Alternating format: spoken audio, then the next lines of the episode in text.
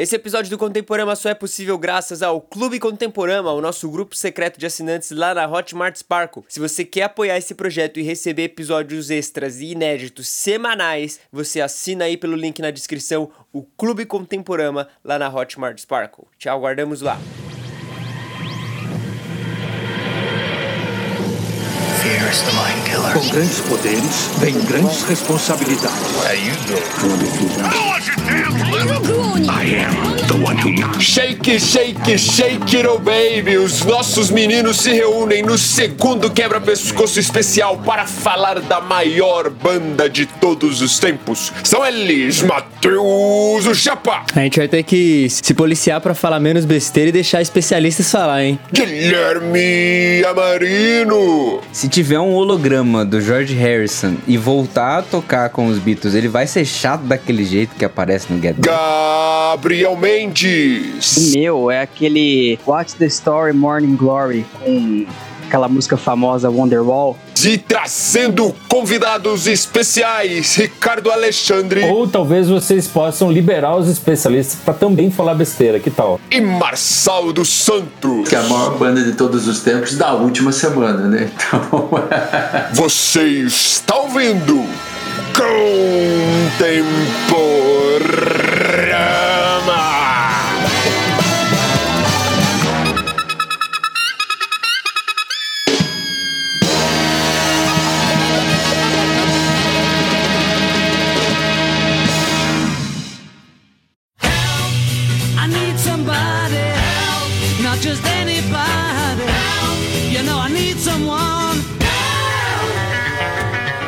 Isso, chegamos aqui em mais um episódio, mais um quebra-pescoço, meninos. Quebra-pescoço de número 2 e dessa vez, como você já viu no título, pra falar da, segundo o Google, da maior banda de todos os tempos. Eu fiz o teste, você colocar lá maior banda de todos os tempos, aparece os Beatles em primeiro lugar, então deve ser verdade. E olha aí, Gui, hoje a gente tem pessoas especiais, cara, pra fazer esse programa especial. Mais que especiais. É, Olha aí, são pessoas olha aí. digníssimas. Não, não teriam melhores pessoas para E estar eu, aqui. eu fico agora. até meio receoso, assim, porque a gente Eu tá- acho que ele não tava falando da gente. Ah, não?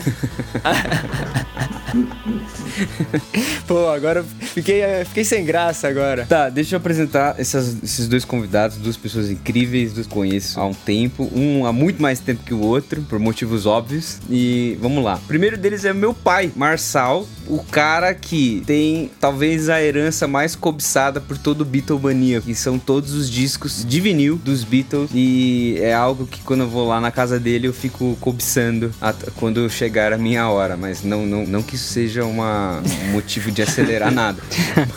É um ultimato. E já tô é com um- medo aqui, eu já tô com medo. é a pessoa que me ensinou a gostar de Beatles, tá? A pessoa que Olha me aí. apresentava, que colocava os vinis, tocava no carro, que tocava no. gravava fita com, com Beatles pra colocar no, no Walkman. E assim foi até eu também virar um Beatlemaníaco que sou hoje. E o outro convidado é um cara que sabe muito, não só de Beatles, mas de muita coisa de música, que é o Ricardo Alexandre. Ricardo Alexandre, um jornalista, foi crítico musical e é crítico musical. Tem um podcast incrível que também você pode escutar, que se chama Discoteca Básica. E aí é um cara que tem um repertório muito vasto, tanto da música brasileira quanto música internacional. Tem propriedade para falar de muita coisa aqui e eu tenho certeza que vai enriquecer a nossa conversa. Bem-vindo aí, Ricardo. Tamo junto. E detalhe, no- eu não sei se eu posso fa- falar isso.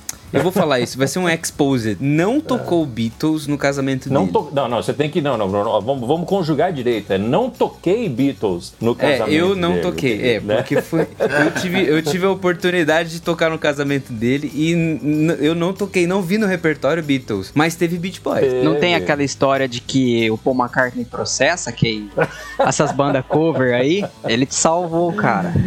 É, Salvou é de um verdade. eu ia empurrar o processo pro Guia Marino. Da, né, da Apple Inc. Gente, bem-vindo, viu, vocês dois? Sintam-se à Bem-vindo, vontade. gente. É um Muito prazer, obrigado. muito obrigado pelo convite. A gente vai ter que se policiar pra falar menos besteira e deixar especialistas falar, hein? Ou talvez vocês possam liberar os especialistas para também falar besteira, que tal?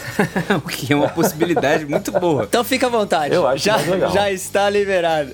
Eu falei pro Guilherme que quando ele, ele disse que ia me apresentar aí para não me comprometer. Então ele fala aí especialistas, tira esse nome, não é especialistas, é só um pequeno conhecedor de algumas coisas dos Beatles, que tem uma imensidão de coisas que provavelmente vocês mais jovens aí com o Google agora, né? Porque tudo você dá um Google e já acha, na minha época não tinha nada disso, então a chance de vocês conhecerem mais sobre os Beatles é bem grande, é bem grande. Não, mas, mas experiência, experiência não se conhece no Google, não tem como. Mas você sabe uma coisa interessante, Que eu acho que tem a ver até com o espírito desse podcast, mas eu estava dando uma entrevista outro dia e me perguntaram sobre esse interesse dos adolescentes e tal pelos anos 60, pelo, né, pelas coisas dos pelos clássicos. E aí eu pensei uma coisa, cara, que é o seguinte, eu falei com a internet, com o YouTube, com né, as plataformas de streaming, eu acho que se um, um jovem de 16 anos encanar com o ano de 1967, ele consegue passar a vida dele inteira descobrindo coisas novas sobre 1967 todo dia pro resto da vida. Porque a tecnologia permite é, que a molecada de hoje tenha um contato muito mais direto e muito mais fidedigno, talvez, com os Beatles ou com o, Pink Floyd ou com o Sid Barrett, seja lá o que for. Exatamente. É, do que, né, do que É. provavelmente o cara que, que viveu aquela época e, e precisava ficar esperando uma revista mal traduzida que, né? Sim, Então eu acho que são realidades curiosas, né? É, e eu vou falar uma coisa aí que é bem próximo à minha área. O Gui não falou, mas eu, eu trabalho com, com computação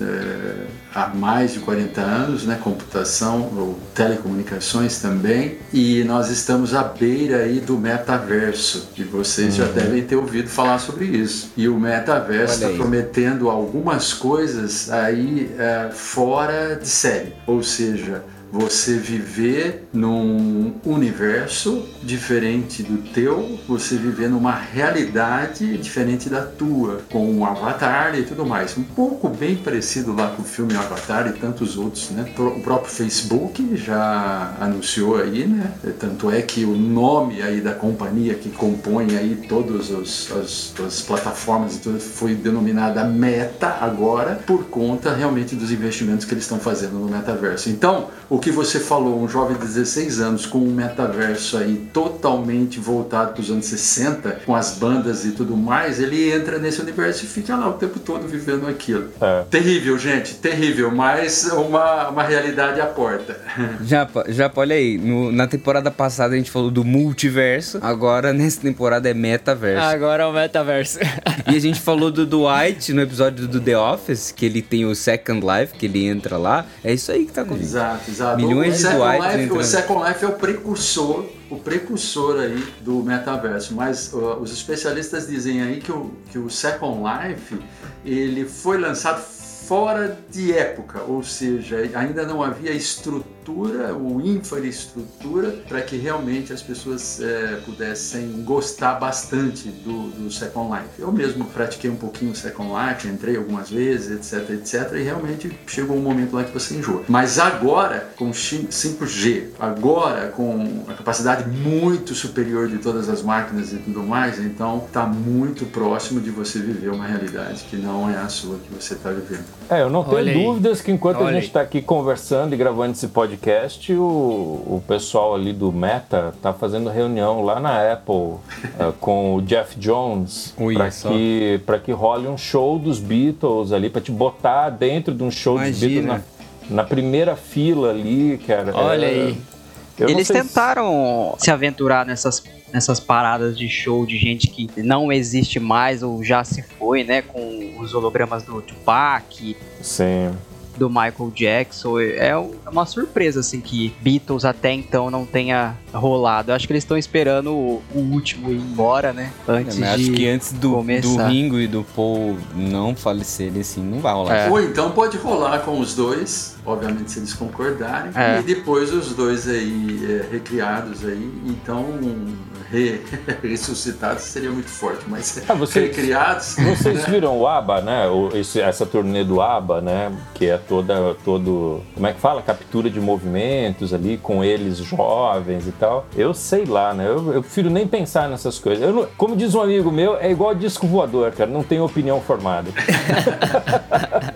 Agora uma pergunta. Se tiver um holograma do George Harrison e voltar a tocar com os Beatles, ele vai ser chato daquele jeito que aparece no Get Back? Com certeza, senão não é ele, senão não será ele. Meu Deus. Muito bom. Vai ser fidedigno quando no meio do- da apresentação ele fala, "Não, vou sair da banda. Falou, galera. É, É, ele... cansei, cansei. Cansei, Hare Krishna, vou Vai ter um embora. amigo dele também, será? Ó, mas enquanto não chega este, este momento onde a nova geração vai poder experienciar, né, e viver algumas coisas nesse sentido, acho que vale a gente contar um pouco também é, dos nossos primeiros contatos com Beatles, né? Assim, porque eu, eu vou falar por mim, assim, nascido em 99, cara, pra mim eu já nasci vendo e, e- tendo o conhecimento de que Beatles é a maior banda de todos os tempos. Pra mim sempre foi isso, assim. Falava de Beatles, era, era sempre esse clássico e já fui me apresentado pra essa banda assim. Mas eu acho que é legal porque aqui tem várias gerações e a gente pode meio que ver como que foi isso em, em outros momentos, em outras gerações. Como que foi os primeiros contatos aí de vocês com os Beatles? Começa pelos mais velhos.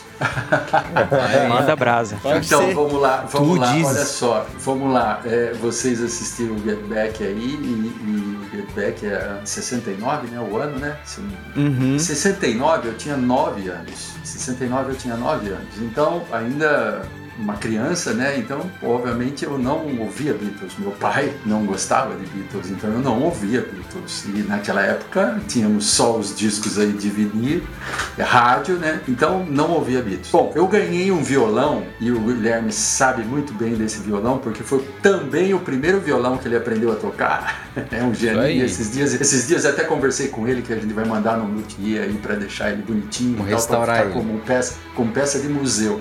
E esse violão eu, eu comecei lá com os métodos, tentando aprender sozinho e tudo mais, e daí é, não deu certo. Bom, saí do, do que a gente chamava ginasial naquela época, em 1974, 74, e em 75 eu comecei o colegial. E aí eu comecei a trabalhar também nesse ano, e aí eu já tinha o meu dinheirinho, e aí eu falei assim, bom, então agora eu vou atrás de um professor. E conheci um rapaz que morava próximo da minha casa, aonde ele conhecia um professor muito bom, segundo ele, o professor Pedro, que podia dar aula para nós. Bom, então todos os sábados a gente tinha aulas de violão na casa desse meu amigo chamado Lininho, eu não sei nem por onde ele anda hoje, e com o professor Pedro. Mas depois das aulas, a gente ficava ouvindo discos que o Lininho tinha uma boa coleção de LPs ali e tal. E foi quando, nesses dias aí, eu ouvi um cara num disco dele, solo,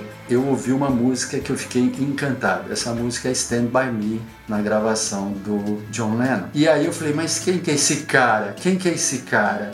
E aí o professor Pedro, o falou assim, não, esse é o ex-Beatles, tal, etc, papapá, papapá, papapá, papapá. E aí eu comecei a procurar sobre os Beatles, até mesmo com alguns discos que o Lininho tinha, e comecei então a ouvir Beatles. Essa música Stand By Me, vocês sabem, não é do John Lennon, é uma versão né, que ele fez, maravilhosa. Essa música é de 61, do Ben King, e tem gravações assim de muitos, de muitos cantores, né? Acho que só, só alguns pra gente citar, recentes aí, tem gravação até da Lady Gaga, tem Jason Mars, é, Florence, tem um monte aí que gravou essa música, uma música fantástica. Mas na versão do John Lennon, pelo menos o que o Google diz também, né? Já que disseram aí né, que o Google fala a verdade, a versão do John Lennon é que deu um improvement nessa música assim muito grande, muito grande mesmo. E, e foi essa música que me fez gostar dos Beatles. Então o meu começo de gostar dos Beatles é essa história. Darling,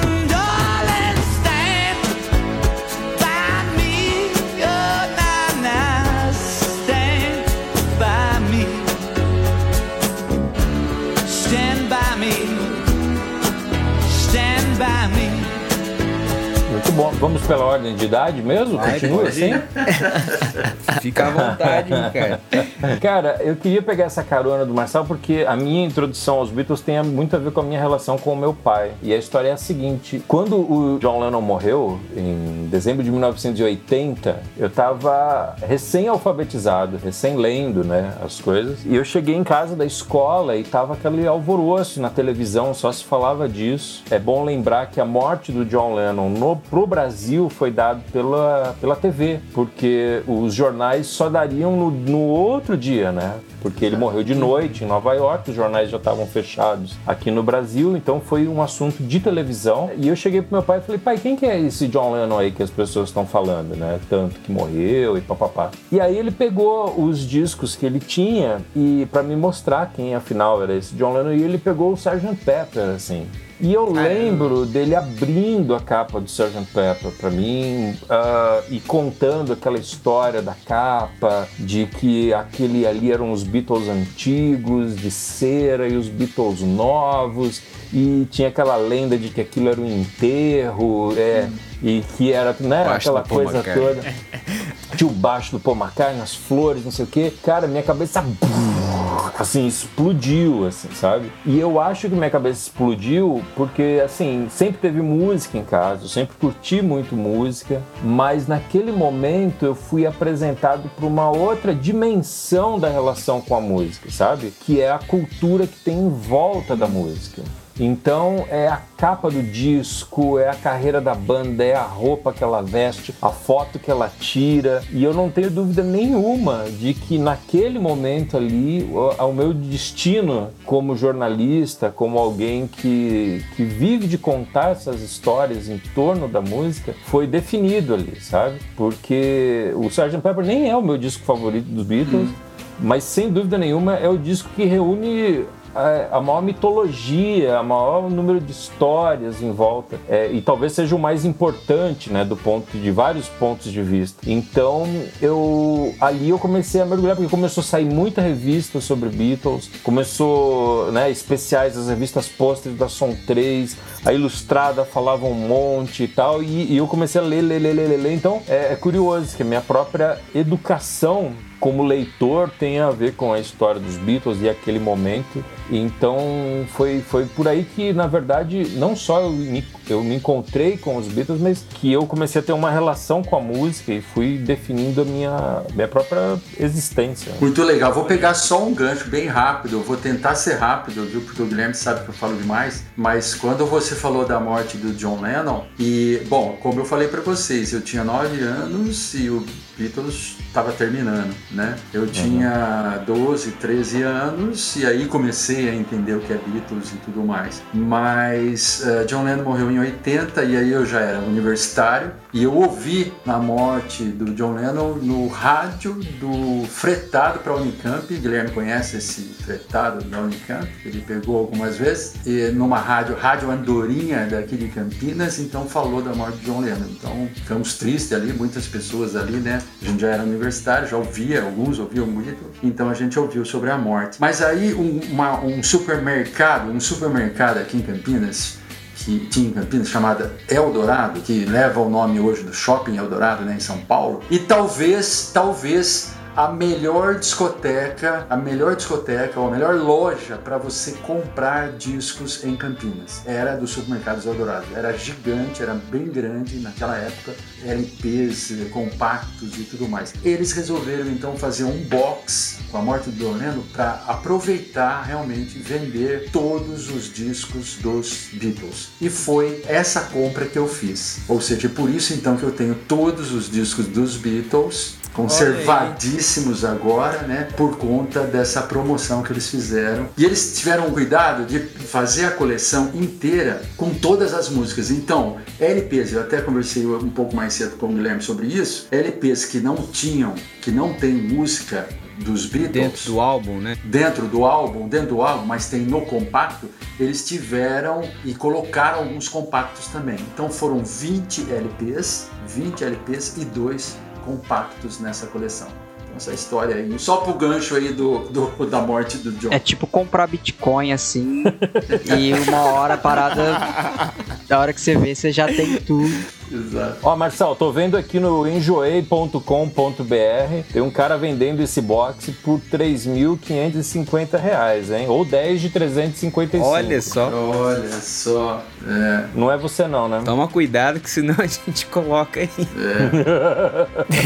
Mas a minha, a, minha, a, minha coleção aqui, só pra saber, vale 30, tá? Não vale 3. Aí, tá certo. Olha aí. Tá meio- essa aqui tá meio detonada. Vou falar da minha parte, assim, porque eu já falei um pouquinho que meu pai que me apresentou os Beatles, então, tipo, como ele tinha todos esses discos que ele acabou comprando aí nessa época no, no Eldorado, a minha infância foi vivendo escutando música, assim. Então, geralmente, o que acontecia? Meu pai colocava discos de sábado de manhã pra ficar tocando assim. Então tocava Paralamas do Sucesso, tocava alguns discos que ele tinha do Vencedores por Cristo e tinha discos dos Beatles. Então tinha assim, como os Beatles eram uma quantidade considerável de discos em comparação a toda que o pai tem, é, passamos escutando Beatles. Então Beatles sempre foi algo que eu conheci desde cedo. assim. Conhecia as músicas, sabia qual era, sabia até às vezes diferenciar qual álbum que era e tudo mais. Só que assim, era algo que era assim, o universo do meu pai. As músicas que meu pai gosta. Igual quando a gente ia viajar é, e meu pai colocava os CDs do Roberto Carlos. Inclusive, tem um episódio do Discoteca Básica que você fala do- de, alguns CDs do Roberto Carlos e aí eu ficava lembrando, nossa, as viagens que a gente fazia de, de criança era isso. Eu fiquei, fiquei assim, a infância vivendo e relacionando. Ó, é, é as músicas que meu pai gosta. Eu gostava também, mas não era aquilo que eu mais estava ou gostava. Até 2001, quando o George Harrison faleceu, eles fizeram um show em memória, né, do George Harrison lá no naquele teatro famoso. É o Royal Albert Hall, não é? Albert Hall. Isso. É, isso, no Albert Hall. Eles gravaram no Albert Hall uma um memorial pro, pro George Harrison, que envolveu Eric Clapton, que envolveu Tom Petty, que envolveu até o Monty Python, e tinha lá o Paul McCartney, tinha lá... É, Billy o- Preston tava lá. Billy Preston esquecer, agora tava que ele tá na nesse. moda, é, agora ele tá na moda. E tava todo mundo, assim, tinha, um, tinha, tinha até a música que tocavam três bateristas ao mesmo tempo, um negócio assim. E meu pai conseguiu o DVD e eu tive a oportunidade de assistir o DVD. E aquilo pirou, assim, foi ah, o início da época que eu tava começando a tocar violão também, o início da época que eu tava me interessando mais por música, mais por arranjo, mais por composição. Então aquilo, assim, abriu minha cabeça para o universo, para conhecer mais sobre essas músicas que eles estavam tocando ali naquele show, no DVD que meu pai tinha, assim. E desde então eu fui me aprofundando mais também, a pouco a pouco, nos álbuns dos Beatles, colocando nas minhas próprias playlists e depois agora é, sendo meio viciado nesse negócio, que é os Beatles. Então é essa a minha história com os Beatles.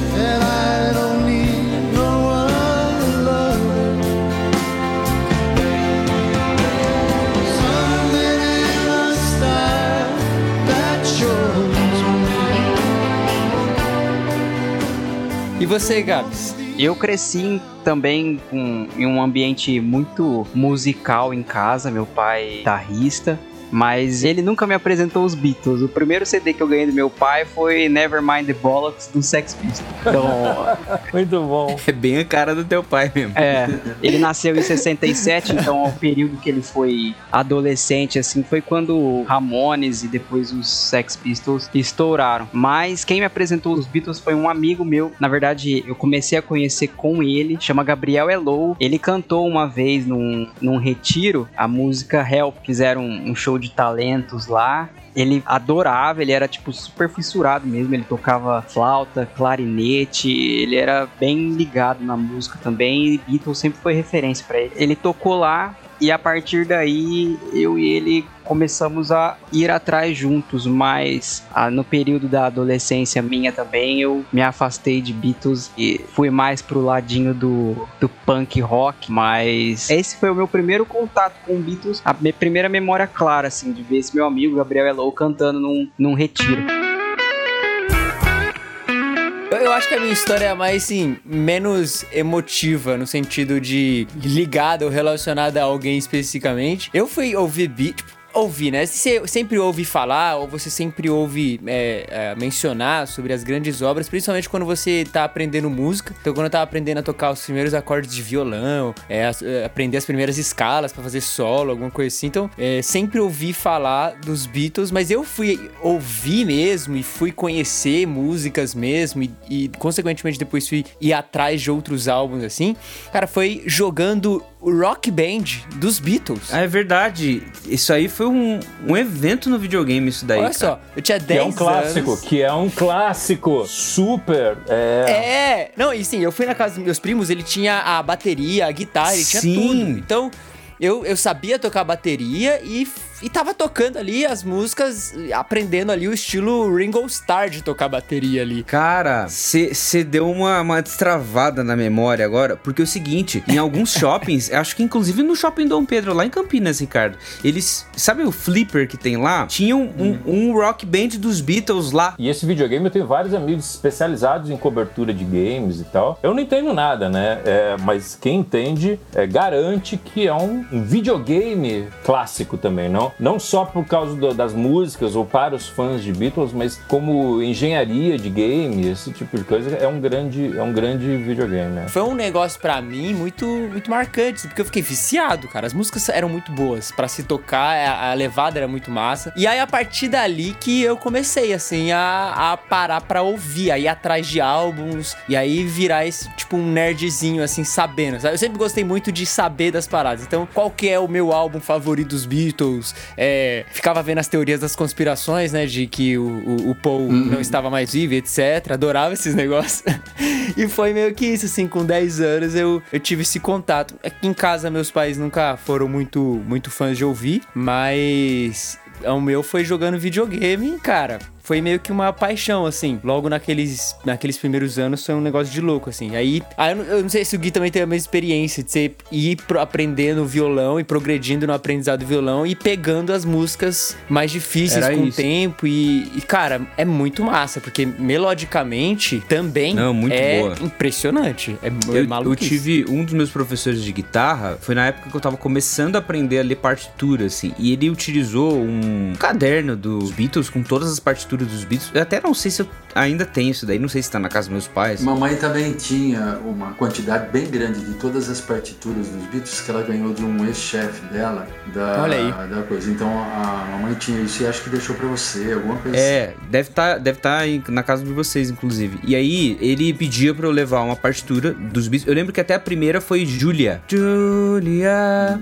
parará, tarará, tá, tarará, tarará. E aí eu tocava as notas. Então, tipo, a melodia da música eu fazia na guitarra. Então aí a gente foi aprendendo música a música. Daí teve Girl, que eu acabei a- aprendendo. ah, e as outras músicas consequentemente mais difíceis depois, sabe? Então foi, oh, cara, pra quem quer aprender música, as músicas dos Beatles, tanto que eu como professor de música, quando eu dava aula pra classes, na verdade quando eu ainda dou aula pra criança mais, uma das primeiras músicas que eu ensino é Eight Days a Week. Ela tem uma cadência de acordes que é, é básica e boa de aprender e uma levada que a maioria das outras músicas que vão existir por aí, elas vão ter influências nisso, né? Não sei, eu acho que o Ricardo pode falar mais, mais do que eu, mas assim, os Beatles eles influenciam muito da música posteriormente, sabe? Tipo, praticamente toda banda tem uma referência em É, o- o- você falou uma coisa com relação aos acordes e tudo mais, é assim, né? Uma vez eu discuti com uma pessoa que ela falou assim, ah, mas Beatles tem umas musiquinhas muito, muito fracas, uns acordes muito fáceis, etc, etc. Mas o que acontece em relação a algumas músicas dos Beatles é que elas realmente têm lá uns acordes fáceis e tudo mais, principalmente quando você começa a ensinar pessoas e tudo mais, mas são muito melódicos e que atraem muito as pessoas,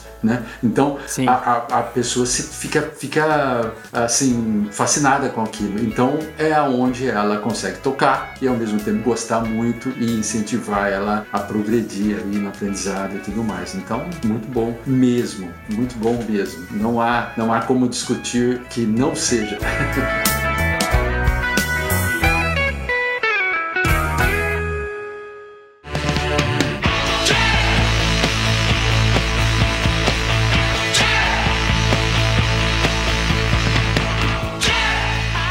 Vendo assim a gente falando, né, várias gerações assim, é, é, eu não sei, mas parece que independente da geração, Beatles ele sempre acaba conseguindo adentrar a nova geração e permanecer vivo, né? Não parece que é só um negócio de tipo, nossa, é uma banda das antigas pra pessoas da- das antigas, mas parece que é uma banda que vai sempre ficando presente pras novas gerações também, né? É um movimento meio interessante você parar pra pensar assim de ir sempre cativando novos fãs. É porque eu acho que tem, tem algumas coisas casuais, né, nessa relação com os Beatles, Beatles, por exemplo, o fato deles terem atravessado o- a década de 1960, eu acho que eles tiveram muita sorte, na verdade, porque se eles tivessem começado em 55, por exemplo, a tecnologia teria atropelado eles, em certo sentido, né? Mas co- como eles começaram em 1962, 63, quando você pega as coisas ali de 65 deles, já é o tipo de, de, de rock é, maduro, né? É o tipo de rock que poderia sair hoje, né? É, é, não, não é uma coisa que você ouve com condescendência, como se você estivesse ouvindo um disco da Martinha ou da Vanderleia, sabe isso? Você ouve como se estivesse ouvindo um disco do Oasis, né? É uma coisa é completamente atual, né? O- então eu acho que tem essa sorte de- deles terem progredido junto com uma era de muita evolução tecnológica e também tem o fato deles terem tido a coragem de fazer certas coisas, como por exemplo, se você for parar pra pensar, o Revolver, por exemplo, é um disco que não tem nenhuma música que fala de romance de namoro, entendeu? Uma banda pra fazer isso em 1966 era preciso muita coragem, sabe? De romper com a coisa de ser uma banda pop e. Não, não, aqui a gente não vai ter nenhuma música de amorzinho, né? Tem lá Here, There and Everywhere, talvez, é, mas é um outro tipo de amor, né? Um outro tipo de olhar ali. Então eles começam a empurrar a música pop pra frente de um jeito muito interessante. É, é esse cara que diz que as músicas dos Beatles são muito simples. Eu, acho, eu recomendo que ele vá escutar o Dream Theater, entendeu? Vai escutar música pra músico, sabe? Esse tipo de coisa. Porque o parâmetro não é esse, né? O parâmetro é você, é você ter coragem de fazer coisas é, audaciosas e ao mesmo tempo você tá no número um da parada inglesa e americana e no mundo inteiro e vendendo milhões e batendo recordes. Quem consegue fazer isso? Cara, só os Beatles, cara. De ser ao mesmo tempo os mais populares e uma das bandas mais audaciosas da sua época. Né? É. É, esse, que, O- é esse que é o negócio. Eu faço uma análise também, assim, é, eu gosto muito, o Guilherme sabe disso, ele ouviu bastante também, música clássica mesmo. Bach, Beethoven, Dvorak, é, ou seja, uma legião aí de compositores é, clássicos. Os Beatles, é, me corrijam vocês que conhecem mais música do que eu, mas eles também tiveram uma influência em algumas músicas, é, principalmente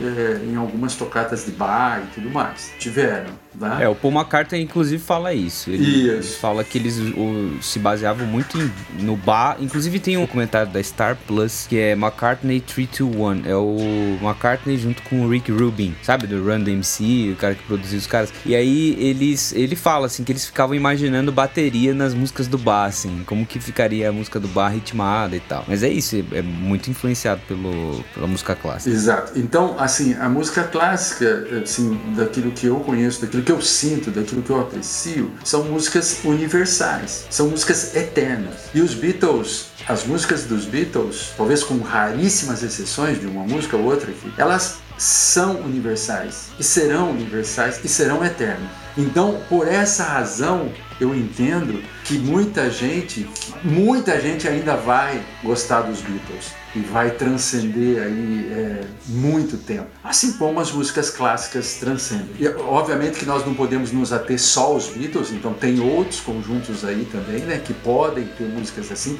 mas a questão toda é que os Beatles reúnem a maior quantidade. Esse é o ponto. Eles reúnem a maior quantidade de músicas que vão transcender, que vão passar todo esse tempo aí. Tem um recente post do Ricardo Amorim, ele põe um vídeo de uma fala do Steve Jobs. O Steve Jobs é o cara aí muito idolatrado, talvez, por muitas gerações atuais, certo? Por conta daquilo que ele criou, daquilo que ele, da companhia que ele criou, das companhias que ele liderou. E ele fala exatamente sobre os Beatles. Ele diz assim: os Beatles, isoladamente, são pessoas que talvez não tivessem tanto sucesso, tanto fizessem tanta coisa boa, mas o conjunto deles, a somatória deles transcendeu do que só a totalização dessa soma, porque um influenciava no outro, um fazia com que o outro fosse melhor e maior. Então, realmente eu acho que é, essa junção desses quatro aí durante o tempo que eles ficaram juntos produziu tudo isso que a gente conhece e, e gosta. A coisa da música clássica é o seguinte: eu queria recomendar um livro do, do nosso irmão Steve Turner. Steve o livro Turner. 1966 é um livro maravilhoso e nesse livro ele comenta, me chamou a atenção é, a aproximação dos Beatles ali, tanto com a música eletrônica quanto com a música indiana ao longo de 1966. E o curioso é que essa aproximação dos Beatles com a música indiana, a gente olha hoje como se fosse uma coisa exótica e meio world music, assim, né? Como se fosse o Paul, o Paul Simon, né? Na, na África, esse tipo de coisa. E na verdade a gente começa a ver as entrevistas de época dos Beatles e não era nada disso, na verdade. O encantamento dos Beatles com a música indiana era com a ideia de que aqueles velhinhos tocadores de sitar faziam música muito mais é, ousada do que as bandas de pop da Inglaterra de, com 25 anos de idade. E eles falavam isso. Eles falavam, cara, vocês não estão entendendo. A música mais avançada é feita pelos, pelos músicos eruditos concretos, o Luciano Berry, o Stockhausen, os caras fazendo manipulação de tapes,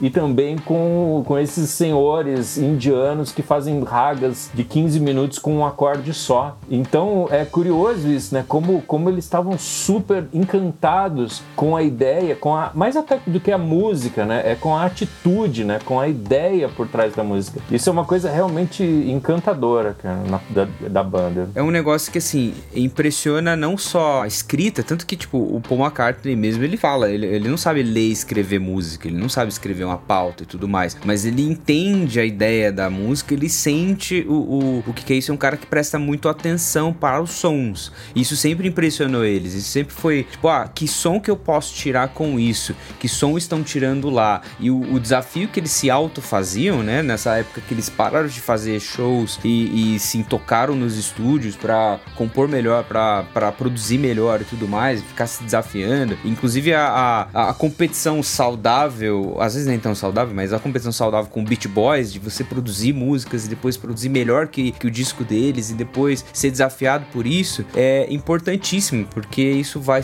refletir nisso que o Ricardo falou, dos Beatles tentando procurar o tempo todo se superar, sabe? Tipo, a própria superação musical, própria é, um timbre inovador e etc. E o, e o lance deles era é sempre muito mais criativo do que necessariamente técnico, né? É, porque se você for ver o Get Back, essa série que tá deixando o mundo boquiaberto, assim, uma das coisas mais curiosas é assim, cara, como é desafinado, né, velho? tipo assim, aquele negócio não afina nunca, né? E aí você vê que, cara, os caras não tinham estante para colocar os, os, os, os instrumentos. Tem uma hora ali que, né, logo no primeiro episódio, Cai a falam assim, guitarra. "Vocês não- é, cai a guitarra. E depois o George fala assim: Mal, você consegue arrumar uma estante para eu colocar as letras das músicas? E essa estante vai chegar, tipo, no último episódio, sabe? é um negócio assim. E aí você vê ali os caras afinando com, com o teclado, né? Não tinha afinador eletrônico. Tem uma hora que eu acho muito engraçado, é, meu conhecimento musical é muito limitado, mas isso eu entendo. É, é, vai até isso, né? O, o que o George fala pro Billy Preston, fala assim, cara, faz um riff aí pra eu afinar a guitarra a partir do riff que você tá tocando fica mais fácil de afinar, né? Imagina, né, cara? O, o cara, ele tinha essa sensibilidade de que a guitarra dele tava a serviço de alguma coisa ali, né? E aí, mas a hora que junta tudo, né, cara, tem uma potência, tem uma força que talvez tenha se diluído com a avançada tecnologia, com os afinadores eletrônicos, com Isso os, mesmo. sabe? Eu acho muito, muito interessante como isso acontece. Tem, tem dois lados, assim, eu acho que é, com a evolução musical é, tecnológica, você tem um controle muito melhor da compressão do som, você tem um controle muito melhor do timbre, você consegue controlar inclusive a afinação de voz, por exemplo. Você tem um software que você coloca o que tá passando e aí você seleciona o canal da voz e você tem um afinador automático para essas micro desafinações que a gente tem quando a gente vai cantar em harmonia com alguém e tal, desapareçam e você tem um negócio mais perfeito e tal. Você dá um pouco mais de plasticidade pra coisa nesse aspecto tecnológico, mas você perde é isso que o Ricardo tá falando, da intensidade da improvisação e etc. E lá no, no documentário do, do Get Back dá pra você ver muito isso e ver uma outra coisa, que é assim, os músicos muitas vezes tinham a dificuldade de afinar-se a si, a si mesmo, digamos assim. Sabe a While My Guitar Gently Weeps? Tem um show do Jimi Hendrix que ele resolve tocar ela. E aí, alguém contando esse show, agora eu não sei se foi o Paul McCartney ou foi alguém- alguma outra pessoa, contando sobre isso, que o Jimi Hendrix tava tocando a música e tal, a guitarra, ele toca com tanta intensidade que a guitarra desafina. E aí ele, tipo, fica meio que olhando outros guitarristas que estavam na plateia e todo mundo fala assim, cara, você não vai afinar a guitarra não? Tá muito desafinado e tal. Aí ele para assim e pergunta assim, ô, o, o, o, o Eric tá aí? Perguntando sobre do Eric Clapton, que era o único cara guitarrista que conseguia afinar uma guitarra sozinho. Então, tinha isso, sabe? De, de uma coisa muito muito pouco tecnológica, mas isso contribuía para a atitude deles e também para essa procura é, mais experimental pro lado dos Beatles, né? Tanto de tirar um timbre no amplificador ali, de experimentar uma guitarra nova, de, de experimentar uma levada nova, ou até vozes diferentes e tal. É, a beleza disso aí, na minha opinião, é que não é o, o experimentalismo. Eu não tenho dúvida de que houve bandas muito mais experimentais do que os Beatles. Mas eu acho incrível como eles conseguiam levar esse experimentalismo para as paradas de sucesso, né? É, para ocupar o lugar que hoje é da Rihanna, que, que hoje é da, de artistas completamente fabricados que ficam é, cronometrando a hora que o refrão tem que entrar para as pessoas não darem o skip no, no- no- no- nas plataformas, sabe? Ou nesse, nessa série que o Gui citou, o 321 ali do, do, do Star Plus, o Paul McCartney conta de como eles conseguiram aquela- aquele timbre é, absurdamente agudo de Nowhere Man, né? Que ele fala que eles, que eles levaram tudo pro, pro mais agudo de tudo, separaram aquele tape, tocaram de novo e botaram mais no agudo de novo no talo. então é uma, era, uma, era um tipo de timbragem que não existia em, em nenhum amplificador possível, encontrável, né? E, e era só assim, rompendo as barreiras ali, que eles iriam conseguir fazer uma música que as pessoas que, tipo, a vovó e o netinho escutam hoje é como, como uma música pop, como um clássico. Aí eu falei, cara, aí é que tá a briga boa, né? Uma, você conseguir levar isso aí pro, pro grande público é um negócio muito, muito audacioso. pensando em como hoje as- os artistas têm, como você citou que hoje muita coisa é fabricado, realmente se tornou um, um produto que tá aí para servir as plataformas de música, por exemplo, e não o contrário. A gente vê que hoje o que dita o sucesso ou a fórmula do sucesso é música que aparece, por exemplo, no TikTok. Então parece que os caras tentam fazer uma música que encaixe ali no, naquele um minuto de vídeo do TikTok para você poder fazer seus vídeos, as suas correntes, meio que faz uma sketch ali que vá com o som. Então a galera não parece realmente que não experimenta mais. Eles ficam tentando estar na moda, porque o que tá na moda hoje apa- aparentemente é o que vem do- das plataformas, das mídias sociais. Então eles são guiados por isso e não não parece mais algo sincero assim. Então, mas eu acho que aí, eu acho que mais uma vez aí a sorte dos Beatles terem surgido nos anos 60, né? Porque assim, também havia fórmulas nos anos 60,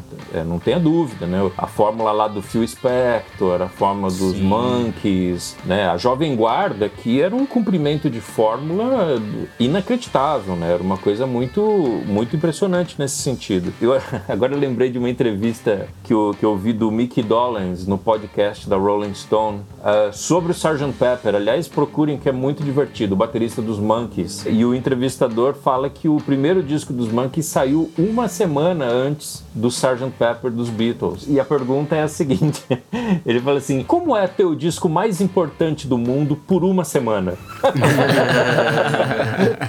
e o Mickey Dolenz é muito engraçado, É a né? mesma coisa que foi dito no início aí do podcast, né? Que a pesquisa é que Beatles é a maior banda de todos os tempos. Daí eu lembrei logo da música do, do Titãs, que é a maior banda de todos os tempos, da última semana, né? Então, É. Mas a semana dos Beatles não acaba Não nunca, acaba né? nunca, É não impressionante. acaba. Mas aí o que, o que eu ia dizer é o seguinte: é claro que se os Beatles surgissem hoje, o cara do Spotify iria olhar pra eles e falar: ai, que saco, mais uma banda aí com música nova. Uhum. O cara do 89 iria olhar pra eles e falar: ai meu Deus, mais uma banda querendo ocupar o lugar de Californication na minha programação, assim, sabe? Por que, que eu não posso tocar Californication de novo, né? E as revistas, né, nem revista ia existir mais, não ia adiantar o John Sim. Lennon dar as entrevistas dele. Então é- era uma época de muita efervescência da cultura em torno da música, né? Ah, Eram as revistas surgindo. Tem uma coisa que é muito engraçada nesse, que eu até conto no episódio do, do Rubber Soul aí do Discoteca Básica. O Rubber Soul foi um disco que foi muito mal recebido na época que ele saiu pela imprensa. O Revolver foi um disco muito mal recebido na época, porque ainda não existia o tipo de jornalismo que era capaz de valorizar uma, né, uma guinada artística. Uma coisa de vanguarda, né? Né? O que que existia? Era a imprensa de celebridade que ia olhar para aquilo ali e falou: Meu, cadê o I Wanna Hold Your Hand aí? Né? Não tem? Cadê o She Loves You aí?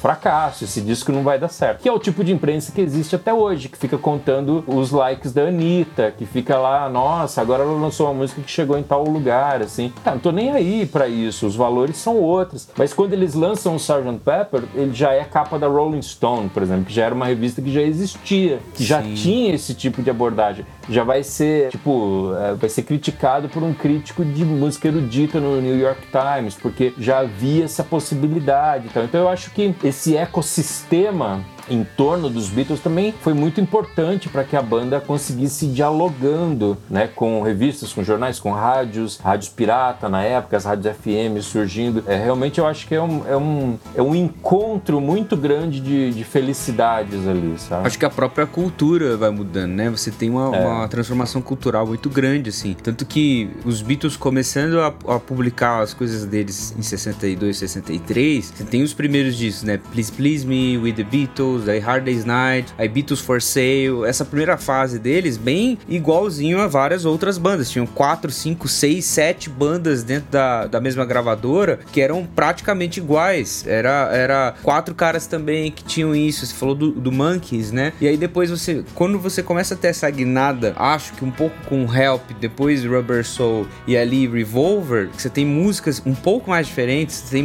inclusive temas diferentes, né? No Rubber Soul você tem o Nowhere Man, por exemplo. Na Revolver você tem essa questão que não tem nenhuma música de, de, de amor propriamente dito, nenhuma música romântica. Então você tem temas ousados dentro de uma vanguarda que eles propõem, dentro de uma fase, segunda, segunda metade ali do- da década de 60, que também existe uma transformação cultural, que também existe uma efervescência da, da rebeldia, da irreverência, etc. E os Beatles acompanham e ao mesmo tempo influenciam isso. É, né? foram os, os meninos no. Os meninos certos na hora certa, fazendo a música assim certa, né? Tipo, foi realmente. É um negócio que não acontece todo dia, né? Nascer um Beatles. Então, eu acho que é o que o- até o Ricardo falou, cara. Se fosse hoje, a galera ia ficar meio tipo, cara, é ma- mais uma galera sendo Então, porque diferentona. a- a né? sarrafo- o, o sarrafo era muito alto também, né? É. Os Beatles estavam ali acompanhando. é, ah, saiu o disco novo dos Birds, saiu o disco novo do Bob Uhum. Dylan.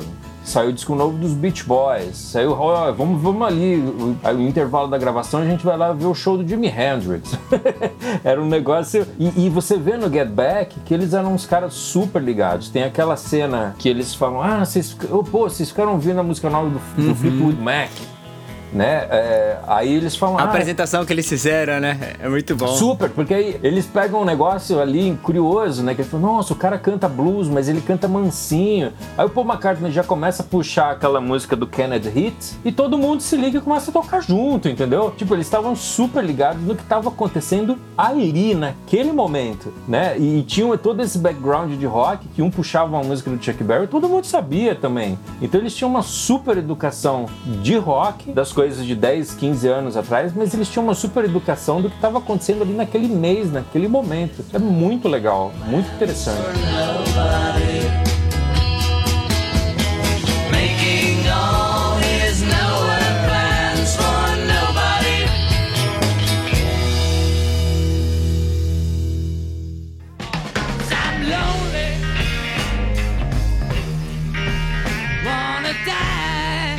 Mas vocês estão esquecendo e vocês não citaram nenhuma vez, só citaram o nome da revista, mas não citaram uma banda que na minha época era assim: ou você gosta de Beatles ou você gosta dos Stones. Então os Stones também vieram para causar todo esse furor. E acho até que em alguns anos, principalmente aí de 63 63 até 64, 65 talvez, e aí os Beatles já estavam nessa fase da, da- dos outros discos que o Gui citou, a disputa era grande mesmo. E só lembrando da polêmica capa aí do, do Sgt. Peppers, né, tem a bonequinha Welcome the Rolling Stones, né? Então isso já causou também um furor assim na, na- na- nos comentários e tudo mais. E eu não sei se vocês pesquisaram aí ou sabem, mas essa bonequinha é a própria face dela é a Shirley Temple, que tem duas outras eh, fotos também na mesma capa da Shirley Temple, né? Aquela atriz mirim da época, né? Vamos, vamos pegar esse gancho aí do Marçal. Vo- Você tem vinhetinha pra polêmica, Guilherme Amarino? Pode, Pede pode aí, providenciar? pede aí. Solta, solta a vinhetinha de polêmica.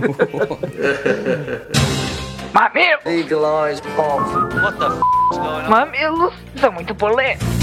Cara, os Rolling Stones, eles obviamente foram uma banda influenciada pelos Beatles ali no comecinho, mas rapidamente eles descobriram ali uns truques, né, é, para se destacar, tipo ir gravar nos Estados Unidos. Eles só gravavam nos Estados Unidos, né? Exato. Então eles tinham uma timbragem, um, um- um tipo de coisa que em 66 os Beatles queriam gravar nos Estados Unidos também. Ali eles ti- tinham datas no, na Stax para conseguir aquele tipo de som ali e tal. Só que aí os Rolling Stones começaram a ficar muito loucos ali naquele momento, 67. Que Eles estavam ficavam mais tempo presos do que em estúdio. mas Muita droga. é, muita droga. Uma vez eu tava conversando com o Cláudio Prado, que foi empresário dos Mutantes, ele foi cicerone ali do Caetano e do Gil em Londres e tal, e ele tava em Londres ali no finalzinho dos anos 60 pro começo dos anos 70, e ele me falou uma coisa, falou, cara, é, no final ali dos anos 60, a banda da molecada, assim, do underground, quem a gente respeitava no mainstream, é os Rolling Stones. Os Beatles já eram uma coisa super institucional, uma coisa grande ali, né, super é, estabelecida, e os Rolling Stones ainda tinham um, um espírito de perigo, uma coisa ali de uma certa violência e tal, que era interessante. Street Fighting Man, né? Aquela coisa ali a partir de 69. E não deixa de ser muito curioso que quando a gente assiste o Get Back, a gente percebe algumas coisas muito interessantes, né? Eles levam o produtor dos Rolling Stones, Sim. que é o, que é o Glyn Jones, Glyn Jones. e eles levam o empresário dos Rolling Stones, que é o Alan Klein, para empresariar os Beatles, né? Então ali tinha uma admiração. Ele, ele fala, né? O John Lennon fala isso. Tem um trecho ali que ele fala, cara, eles estão ganhando mais dinheiro do que a gente, né? Sim. E, e ele tinha ali um. Eles estavam muito de olho nos Rolling Stones como uma referência é, de uma banda, é, no mínimo ali da estrutura, né? do- da banda que eles, que eles achavam que eles estavam perdendo terreno ali. E de fato estavam mesmo, aparentemente. É, e eles até participaram, acho que isso influenciou a participação deles no Rock and Roll Circus, né? Do, do- Do John e da Yoko, né? É, eles estavam lá. É. E até a própria, é, eu não sei se isso confere ou não, mas até essa reunião deles com a intenção de fazer shows, né? Porque a, a, a reunião ali daquela gravação e tudo mais foi para Sim. fazer shows. Era por conta disso, porque os Stones estavam ganhando muito dinheiro nos shows que eles estavam fazendo. É, eles não pararam de fazer show, os Beatles pararam. né? levavam multidões assim nos estádios e tal então de uma certa forma é, bom temos que fazer a mesma coisa porque queremos ganhar mais dinheiro né então é, realmente a influência quer dizer gozado né início Stones influenciados pelos Beatles finalzinho os Beatles sendo influenciados pelos Stones né Então, Mas essa, essa, essa influência aí, Zé, também que teve influência assim musical de pegar nessa época aí, de 68, 69, assim, de, dos Stones influenciarem eles musicalmente. Cara, se você for pegar, o, qual é o disco anterior dos Rolling Stones ali do Get Back? É o Beggar's Banquet, né? Que é um disco ali back to roots, assim, né? Guitarra, baixo, bateria, banda, né? E, e eu tenho certeza que os Beatles se ligaram nisso. Sim,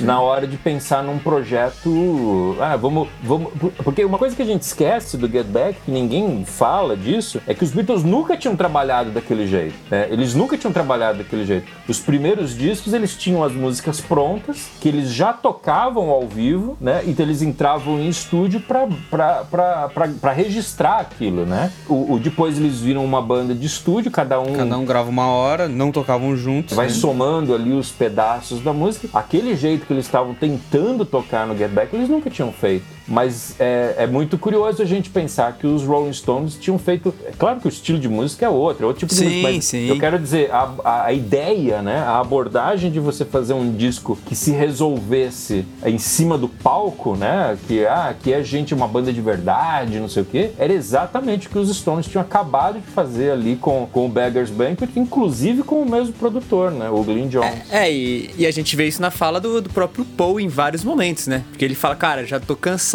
de pensar em algo e o fim ser só álbum, né? A gente tem que ter um fim além, um objetivo. É... E aí, qual que vai ser o nosso grande objetivo fazendo isso aqui, né? É. Isso é interessante parar pra, pra ver que tava ali na mente dos caras, né? O negócio. É, tem uma coisa que eu acho que é importante. Por exemplo, quando você tem o Pet Sounds, ele lança em 1966. Beach Boys lança Pet Sounds, tem inclusive God Only Knows, né? Tipo, baita música, baita arranjo. Acho que Brian Wilson tava, sei lá, supra-sumo, né, dele. E você vê o Paul ouvindo o Pet Sounds e tentando competir com o Brian Wilson, tentando, ah, preciso fazer algumas outras coisas e tal. Isso inclusive influ- influencia o Sgt. Peppers, Inclu- influencia algumas composições, influencia linha de baixo, influencia um monte de coisa que você vai ver totalmente ali nessa fase é, Sgt. Peppers, Magical Mystery Tour, é, até o álbum branco, sabe? De você ter desafios musicais, desafios líricos e experimentação e tal. A minha leitura disso tudo é que passa muito pela cabeça do Paul McCartney tentar sempre se desafiar, melhorar e tudo mais. Trazer coisas novas, trazer uma outra direção. No, no documentário do Get Back, pra mim fica claro isso. Paul McCartney tentando desafiar a banda a voltar a, não, vamos, a gente tem que fazer isso, a gente tem que produzir as músicas aqui, a gente tem que compor aqui e tal, sabe? Não sei se a impressão de vocês foi a mesma. É, tem um livro muito legal que eu recomendo muito fortemente, chama How the Beatles Destroyed Rock and Roll, um, Olha. de um historiador americano chamado Elijah Wald. É um livro de artigos, na verdade. O subtítulo é An Alternative Story of American Popular Music. E no artigo sobre o- os Beatles, que é o último do, do livro, na verdade,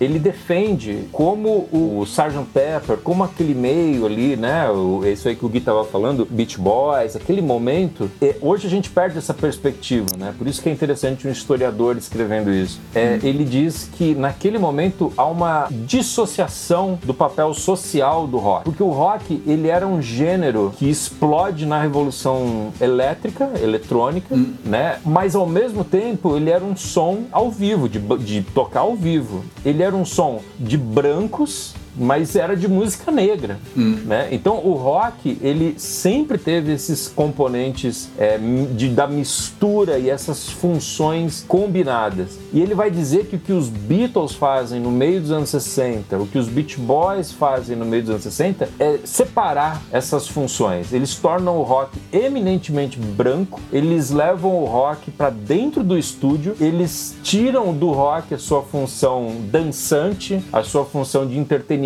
juvenil e transformam o rock num tipo de música para se ouvir nos headphones feitos por jovens ah, eminentemente brancos. E o que eu percebo é que a partir de certo ponto, algumas bandas começam a querer quebrar isso, né? Eles falam, cara, já deu disso. Então eu vejo os Rolling Stones falando, cara, não, precisamos voltar pro palco, precisamos voltar pro blues. Voltar às origens, vol- é. Voltar às origens. Aí você começa a pegar os Beatles fazendo Lady Madonna, aquela coisa ali meio Fats Domino, né? Um Back to Roots ali é, rolando.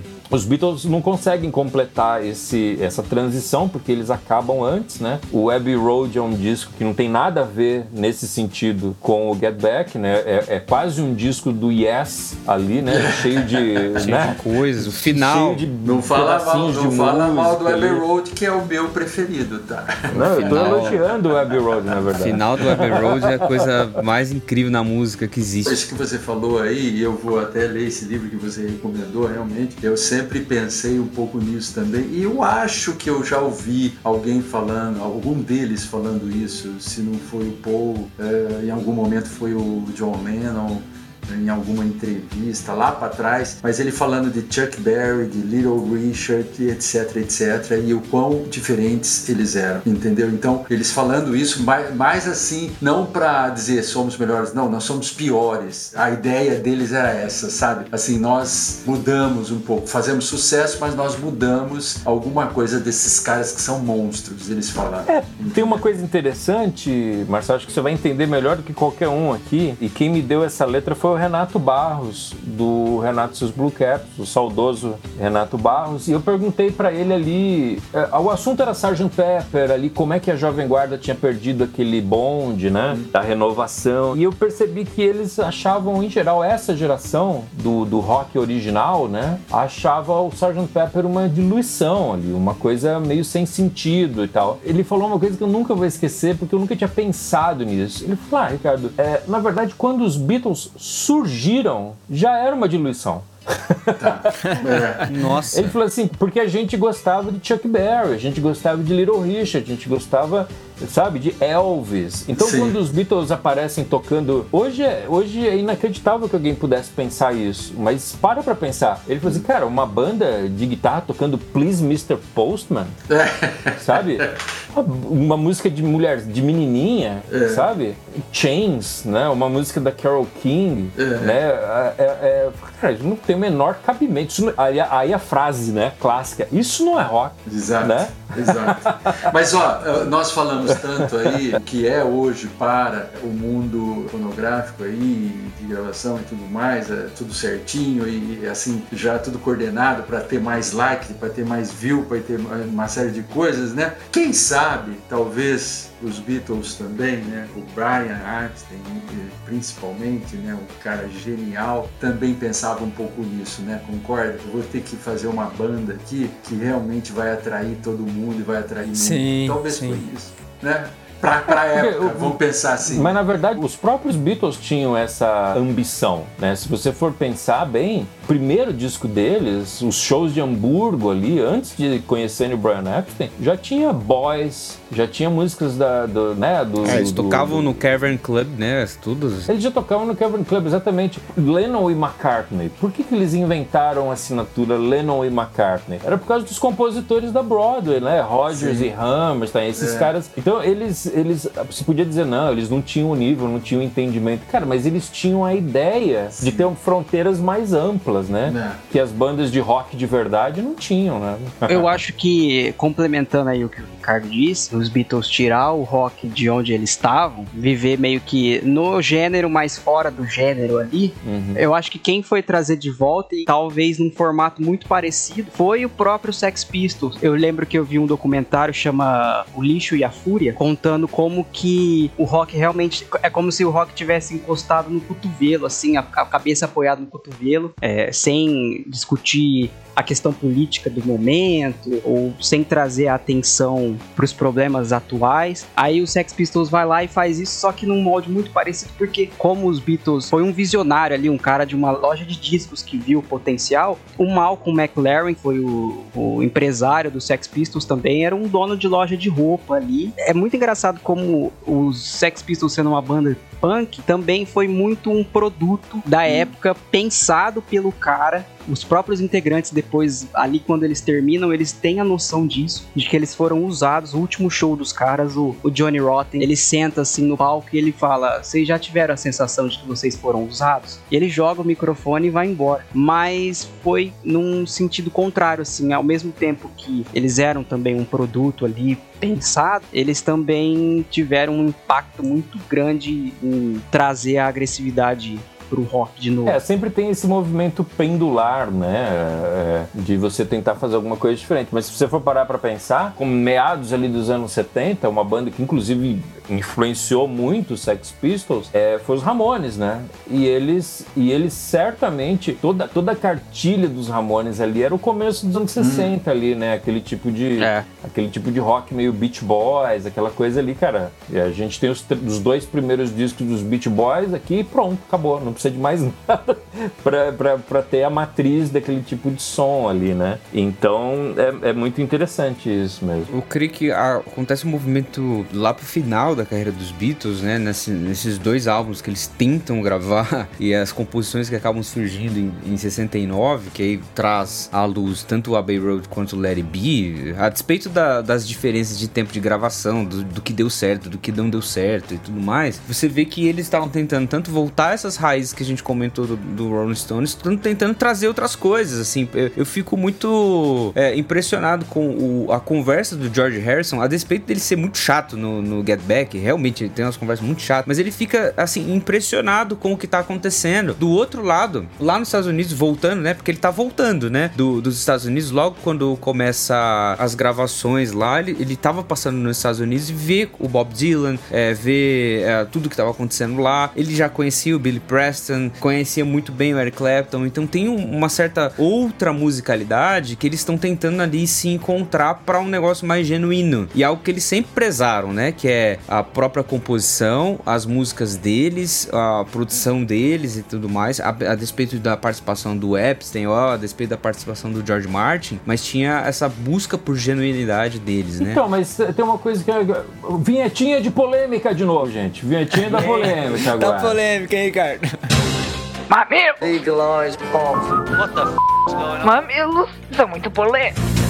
Porque é, o que é o que é essa genuinidade, esse caráter genuíno, né? Porque a impressão que eu tenho, e se a gente for pegar alguns depoimentos como os do George Martin, por exemplo, os Beatles genuínos, aquele, aquele momento, aquela altura do campeonato, pelo menos, foi, foi é os Beatles que foram gravar o Abbey Road. Porque qual, qual é o movimento do Get Back ali? Eles queriam fazer um negócio. Sim. eles queriam fazer um disco ao vivo, eles queriam fazer um disco que se suportasse no palco. Inclusive, eles escanteiam o George Martin, né? Eles querem produzir com o Glyn Jones, o George Martin aparece para apagar o fogo, né? Para colocar ordem Sim. na bagunça no meio do negócio lá. E visivelmente o George Martin tá impaciente ali, né? Tem até aquela frase no documentário que ele fala: é, é Agora que o Glyn Jones começou, é bom que ele vai até o final, né? E tal. Tinha um pouco esse lado ali de, dele. E aí, quando eles não conseguem completar o disco, né? Eles não conseguem completar o, esse projeto Get Back, eles botam na gaveta. É, a, a exigência do George Martin para assumir o Abbey Road é que eles fizessem o disco em estúdio, como eles vinham Como eles fazendo faziam até antes. então. É, até então, né? É, e aí eles fazem um disco que, que, que é, é muito diferente do Get Back, em termos de pretensão, né? Em termos. Uhum. É por isso que eu costumo brincar. Na verdade, não é nenhuma brincadeira, né? É quando eu fiz o episódio do, do Yes Album pro Discoteca Básica, teve um, um ouvinte que me escreveu e falou: Cara, eu não, não suporto o Yes. Eu falei, cara, se você gosta do Abbey Road dos Beatles, você pode ouvir o, o Yes Album, que é impossível você não gostar. Porque tava tudo ali já, assim, né? Sim. É um disco que abre as portas ali pro rock progressivo, para as coisas que, que surgiriam depois ali, em especial o Yes. Então, em tese, talvez fique essa dúvida, fica a dúvida no ar aqui pro ouvinte decidir. Quais são os verdadeiros Beatles de 1969? Essa banda de palco, essa banda ao vivo, Back to Roots, todos juntos? Ou a banda de estúdio proto-progressiva do Abbey Road? Cada um tem a sua resposta. Pô, eu tô pensando um negócio aqui sobre isso, cara. Porque é o seguinte, você tem uma divergência muito grande, assim, a partir desse momento, que começa a aparecer cada vez mais, né? O John Lennon indo pra um lado, Paul McCartney indo pro outro. E isso depois na carreira solo de cada um começa a ficar um pouco mais claro, assim, né? E aí, quando sai aquele Let It Be Naked, que é baseado na treta que o, o Paul McCartney tem com o George Martin pra tirar todos os arranjos e deixar os arranjos puros, sem as cordas, sem os- o, o coral de Long and Winding Road. Eu fico pensando se não era isso, sabe? Se, tipo, era o Paul McCartney tentando levar a banda pra um lado e o John Lennon tentando, ah, não, cara, deixa eu fazer os, os overdubs aqui, deixa eu fazer essas, essas coisas de estúdio aqui e, e- e rolando essa pequena divergência até chegar num outro momento que realmente cada um foi conseguir ir pro seu lado e fazer do seu próprio jeito, sabe? Então, mas o que fica muito claro pra mim, pelo menos ali assistindo a série do Get Back, é que não tinha nenhum projeto em andamento. Essa que é a verdade. O que, que eles estavam fazendo ali? Cara, começa e termina a série e você não sabe exatamente o que, o que, que eles queriam fazer, né? Então, aí tem uma história que não mostra no documentário, mas que talvez o ouvinte queira saber, que é assim, eles dão o as- os tapes pro Glyn Jones terminar. O, o Glyn Jones pega todas aquelas fitas e ele faz três discos. E nenhum dos três é aprovado pelos Beatles. E os discos, quem já ouviu nas gravações piratas, eles são cheios assim de, de, de, de conversas de estúdio. Eles começam uma música e param, contam uma piadinha. Era bem esse clima de boteco ali. de- e os Beatles não curtiram isso. Só que, aparentemente, pelo menos até de onde a gente pode supor, eles nunca orientaram ele de outra maneira, porque ele faz uma segunda versão e também é assim. Ele faz uma terceira versão e também é assim. E quando o Phil Spector é chamado, ele também faz um disco assim, que é com aquela, né, com, com conversa, com frases, com piadinha no meio do disco, só que o Phil Spector bota aquele monte de orquestra, que é meio a cara dele. Então a gente fica pensando, cara, o que, que os Beatles queriam com isso aí? Não dá pra saber. Só que quando sai o Let It Be Naked, é um disco cheio de emenda, na verdade. Tem, tem várias emendas ali, take o 5 com o take 45, tudo junto ali e tal. E não tem brincadeira de estúdio, não tem falso, fal, é, não tem falso começo de nenhuma música, não tem, né? É, é um, é um disco de canções ali mesmo, né? Um, um pouco ali com aquele espírito ao vivo, mas é, é um disco, é um disco normal ali, né? E será que era isso que eles queriam fazer? É difícil responder também, né? Porque o caos imperava ali, né? Então, mas é só pegando o gancho aí desse caos e, e daquilo que realmente não se sabe direito aonde ia chegar. E se chegou alguma coisa, como chegou, por isso que nós temos essas canções e É. mesmo as gravações com todas essas anuâncias aí, eu ouvi vários especialistas aí, ou vários amantes dos Beatles e que assistiram o documentário e, e todos eles são unânimes em dizer que eles só conseguiram produzir algo e fazer algo com a chegada do alto astral do Billy Preston. A hora que chegou o Billy Ah, Preston, isso é mesmo. aí eles passaram a- até, até a concordar um pouquinho um com o outro. Ah, mas é visível, né, isso aí. É, e o Billy Preston com aquele sorriso assim, pô, um cara fantástico, contagiante, aquele, te- aquele teca- tecladista ali que, que toca o piano, o, o órgão, uma coisa que enche de harmonia, enche de harmonia aqueles quadros, os É quadros. incrível, né? E- É E, incrível. realmente por isso que ele se torna uma peça importantíssima para que eles cheguem a alguma coisa. E o rooftop aí que, né, que é o concerto aí que é, foi fantástico, é, é aquelas imagens que tem, incrível. as músicas são incríveis. Eu não sei se vocês viram aí o Spotify ah, botou, né, o Ge- o Get Back Rooftop Performance, né? É, saiu o rooftop inteiro com todos os takes. Tem aí do Spotify, Amazon. É, porque imagina, quando você tem um músico de acompanhamento, você precisa definir alguma coisa, né? Você precisa falar, olha, a gente vai Você fazer precisa isso. falar que música que você vai tocar, né? Isso, no mínimo isso, né, cara? E, eu- e uma coisa que era engraçada nisso tudo, se os Beatles tivessem um empresário, não precisava nem ser bom, um empresário ruim que fosse, que chegasse pra eles e falasse assim, "Ga- rapazes, dia 25 de fevereiro a gente vai ter um show, vai ser na, no Rio de Janeiro, num teatro assim, assim, assado, já tá tudo reservado, isso aqui tá, ó, passagens do John, passagens do George, vocês vão... É, Cara, não tinha acontecido nada daqueles problemas. Sim. É o que eles falam, né? A gente tinha um papai e agora a gente tá aprendendo a viver sem o papai. É, mas então, aí isso é muito interessante, um espírito idealista ali dos anos 60, de achar que a banda precisava tomar é, decisões estruturais ali, decisões que não, não, não tem cabimento uma banda tomar, sabe? É, com, com o passar do tempo, os artistas foram percebendo que eles precisavam de alguém para marcar estúdio para eles, né? É, e os Beatles estavam nessa loucura, tipo, não, a gente vai fazer tudo, vamos marcar show, vamos decidir se o show vai ser na Tunísia ou se vai ser no Hyde Park, ou sei lá o quê. Agora, eu acho que isso passa um pouco pela, pela produção dos Beatles e passa um pouco pela, pela empresa que produziu os Beatles. No caso, por exemplo, eles eram, foram produzidos no começo pela Parlophone, né? Que lançou eles no começo, que, que distribuía no Reino Unido. Depois a VJ acaba distribuindo nos Estados Unidos. Depois Capitol e aí EMI também, se não me engano. Até chegar a época da Apple. E a Apple é uma empresa deles. Eles fazem a, toda a, a empresa, eles tomam conta e tal. Só que o problema é, é, os Beatles nessa época, a gente pensa assim, nossa, mas eles já são tios tiozões e tudo mais. Cara, eu acho que todos eles tinham menos de 30 anos, certo? Todos.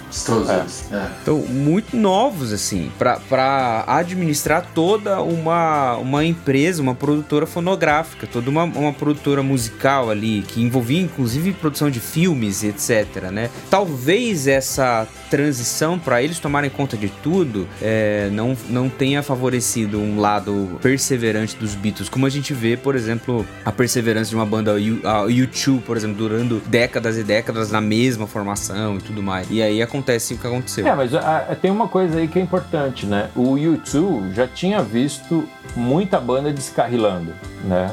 Eles já tinham a história ali ao lado deles, né? Tipo, ó, isso aí, gente, isso aí tá claro que não vai dar certo, né? Isso aí os Beatles já tentaram e não rolou. Isso aí os Rolling Stones tentaram e não rolou. É, os Beatles estavam fazendo uma coisa que nunca ninguém tinha feito. Quer dizer, nunca ninguém tinha feito. Se você for ver o documentário do Sam Cooke, por exemplo, ele já tinha tentado fazer a sua própria gravadora e tal, e deu muito ruim, né? Na verdade, deu muito ruim. É, os Beatles estavam tentando fazer um negócio ali no auge da juventude, no auge da, da falta de limites, né? Tipo, ah, por que a gente não faz uma produtora de filmes, né? Ah, por que será, né?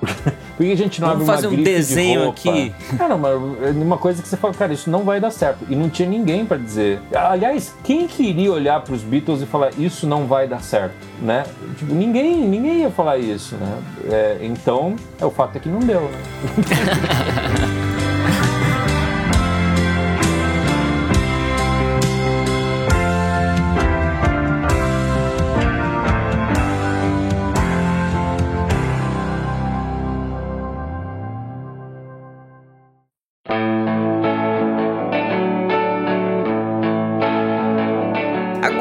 eu tenho uma pergunta pra todo mundo, principalmente pra vocês dois, pai e Ricardo. Japa também e, e Ga- Gabs pode responder se vocês quiserem. A, a pergunta mais polêmica de todas, eu acho que é a pergunta que todo mundo sempre se faz, assim. Eu tive uma história que meu pai me contou, e depois eu vou falar qual é, mas eu quero ouvir de vocês. Quem, ou melhor, o que que separou os Beatles?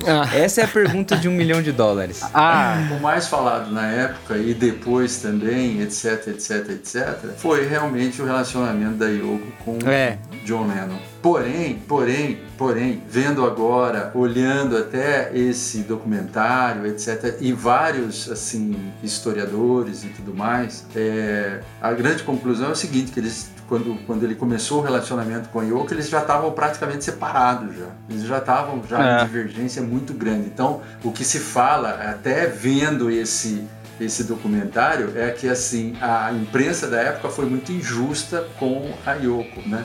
O George Harrison fala, eu acho também, que ela era bem menos pé no saco do que dizem. Exatamente. Só que, por exemplo, depois de eu assistir esse documentário, eu liguei para um grande amigo meu que foi meu chefe, o Ronaldo Mendes, que inclusive tem uma banda até hoje, né? Já aí já com bastante idade, mas tem uma banda. Ele é da área de computação, informática também, adora os Beatles, etc, etc. Ele é assim enfático em dizer, realmente, se não foi ela, foi 99% ela. Porque, por, por que ele fala isso? Por que ele fala isso? Porque tem uma história que também é verdadeira, é verdadeira. É, quando já nos anos 70, ali, quase 80 já, ou seja, existia um movimento para que ah, pelo menos Paul e, e Lennon gravassem alguma coisa, ou fizessem trabalhos juntos. Diz que diz que o Ayoko respondia e atendia todos os telefonemas da- das pessoas que estavam buscando esse reencontro, falando da seguinte maneira: ele está no estúdio gravando, ele está no estúdio gravando. Eles já moravam em Nova York, ele já estava fazendo lá os trabalhos do, do Double Fantasy, né, que vocês sabem foi lançado depois da morte dele, né, mas ele já tinha todas as gravações feitas tal. E então eu falei, bom, por que, que ela fazia isso? Porque desde o princípio ela não queria eles juntos, nem nada, etc, etc.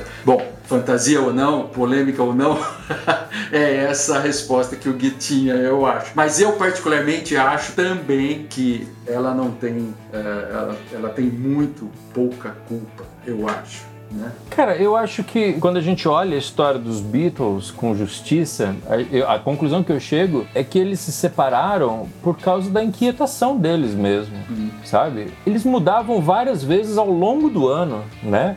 É, Tudo muito rápido, né, e Ricardo? tudo muito rápido. Eu acho que chega num ponto, e aí combina o seguinte, né? Todo mundo milionário, né? Todo mundo com condição de fazer o que quisesse fazer, com seu próprio estúdio em casa. É, aí tem esses dois lados, cara. Eu quero explorar uma coisa que eu nunca explorei. Por quê? Porque eu tô há 6, 7 anos explorando coisas que eu nunca explorei. Só que de repente chega num ponto em que explorar essas coisas é você olhar pra fora da, do- da banda, né? É, o- e o George fala isso no Get Back. Isso é uma das cenas mais reveladoras pra mim ali, dele falando, cara, tem coisas que eu não quero trazer pros Beatles. né? Eu não quero submeter aos outros três. Tanto que o All Things Must Pass não vai pro álbum, né? Eles até Exa- tocam é, e tal. Exatamente. Então eu acho que é um caminho muito natural para bandas que surgem e fazem sucesso em mercados mais maduros. Se você for parar para pensar, quando o Pink Floyd chega no Dark Side of the Moon, ele começa a se separar também. Sim. Né? As bandas começam a se separar quando chegam lá, né? Porque o que, que tem depois do lá, se não um grande vazio, né? Se não um gran- uma, grande, uma grande frustração.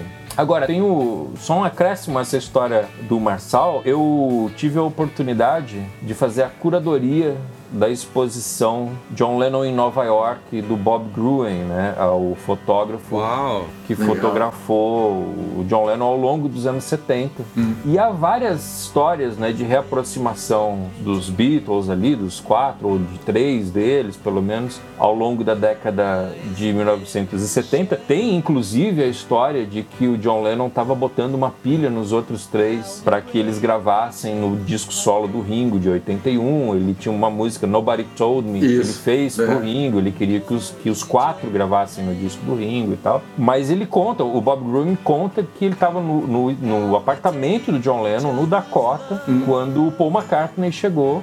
E, e eles passaram a noite ali, conversando, tocando, conversando. E eu falei assim, cara, você não fez nenhuma foto disso? Ele falou, cara, eu entendi que aquele momento era tão sagrado ali, Caramba. era tão deles que eu achei que era a coisa, o maior gesto de, de, de reconhecimento disso que eu poderia fazer era, era botar minha, minha câmera dentro da mala de novo. Mas ele conta isso, de que foi um momento de, de amigos, assim, de que eles já eles já estavam se revendo algumas vezes, né, durante a separação do John Lennon com a Yoko e tal, eles se encontraram algumas vezes. E ele falou que não sentiu nenhum clima, nenhum climão ali, sabe? Eram realmente dois amigos de adolescentes que estavam se vendo e, e- e relembrando as histórias. É, o que poderia acontecer se o, se o John Lennon não tivesse morrido, né? Enfim, há muita especulação sobre isso, mas eu não tenho dúvida de que essa ideia de uma de algum tipo de reunião tivesse na pauta ali dele, certamente. Ô, Ricardo, e também parando pra pensar que, assim, eles estavam juntos desde muitos novos, né, mano? Como banda, como um grupo. Então, tipo, 16, 15 anos. O Paul e o George se conheciam de escola, né? Não é Em isso? escola, exatamente. E você para a pensar que eles estão, sei lá, 25, 26, 27 anos ali.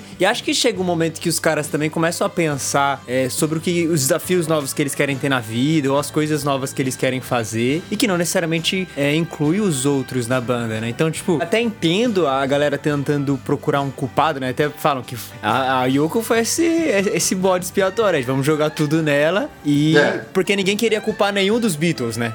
Os caras não, não podem receber essa culpa. Sim. Cara, eu entendo, mas assim, vendo o, o documentário especificamente, eu também. é, você sempre ouve que tinha sido ela esse grande motivo, mas você vê no documentário, você vê que assim, ela ficava na dela ali e, sei lá, parecia mais que o, o John ficava trazendo ela pro negócio, sabe? O, Jo- o John queria que ela ficasse ali, porque ela não faz nada, as únicas coisas que ela faz é ficar gritando lá em dois momentos da série, gritando malucamente, assim. Quando o George sai.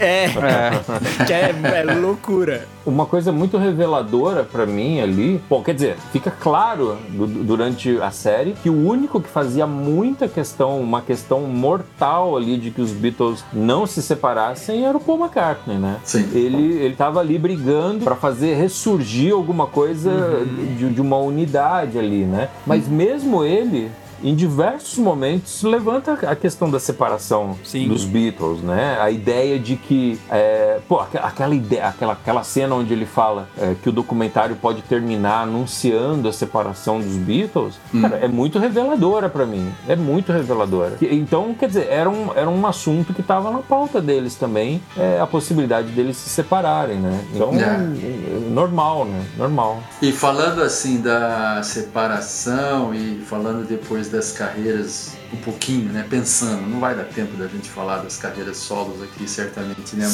Senhor. Tem um podcast só pra, só Só pra- carreira do Paul Só a McCartney. carreira do Paul McCartney. Então, é, aí tem aquela velha história, né? De todo mundo, assim, todo Beatlemaníaco que fala assim, qual que é o seu Beatle preferido, né? Eu, eu obviamente, não, não tenho como eu não gostar do Paul McCartney por várias coisas. E uma das coisas que eu acho é isso. Foi o que manteve o estilo Beatles em algumas das músicas dele. Então, por isso que eu gosto do Paul McCartney, obviamente, né? E talvez o mais, não sei, aí é discutível, mas o mais, vamos dizer, rico, né, em, em- em colocar realmente mais músicas, o que fez mais sucesso também. O Wings está aí até hoje, né?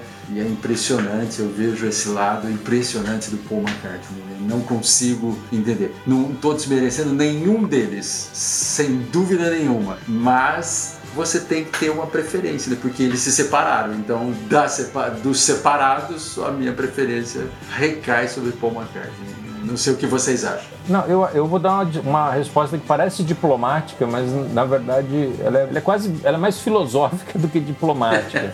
Quando a gente vê os talentos individuais dos Beatles, não tenha dúvida de que, são, que estão entre os grandes talentos né, da história. Mas, cara, eu não consigo achar que nenhum deles foi maior, por exemplo, do que o David Bowie. Não consigo achar que É, separados, né? Separados. separados, exatamente. Ou que o Elton John, por exemplo, ou Sim. que, sabe, o, o Bowie principalmente, né? Porque é, realmente é, é muito impressionante a história dele. Mas aí talvez seja uma questão mais pessoal. Mas a, a grande questão é essa raridade absoluta de ter três talentos monumentais, complementares, muito diferentes. É, no caso do Paul McCartney e do John Lennon, quase opostos, né? Sim. É. em, em- em- muito- em muitas características, se ajudando, né? E se incentivando e se, e se provocando o tempo todo. Cara, quando você tem dois caras, tipo o Roger Waters e o David Gilmour, já é um milagre, assim. Quando você tem o, o- o Robert Plant e o Jimmy Page, né? Você tem uma combustão Quando ali, você um tem um Guilherme e o outro Guilherme.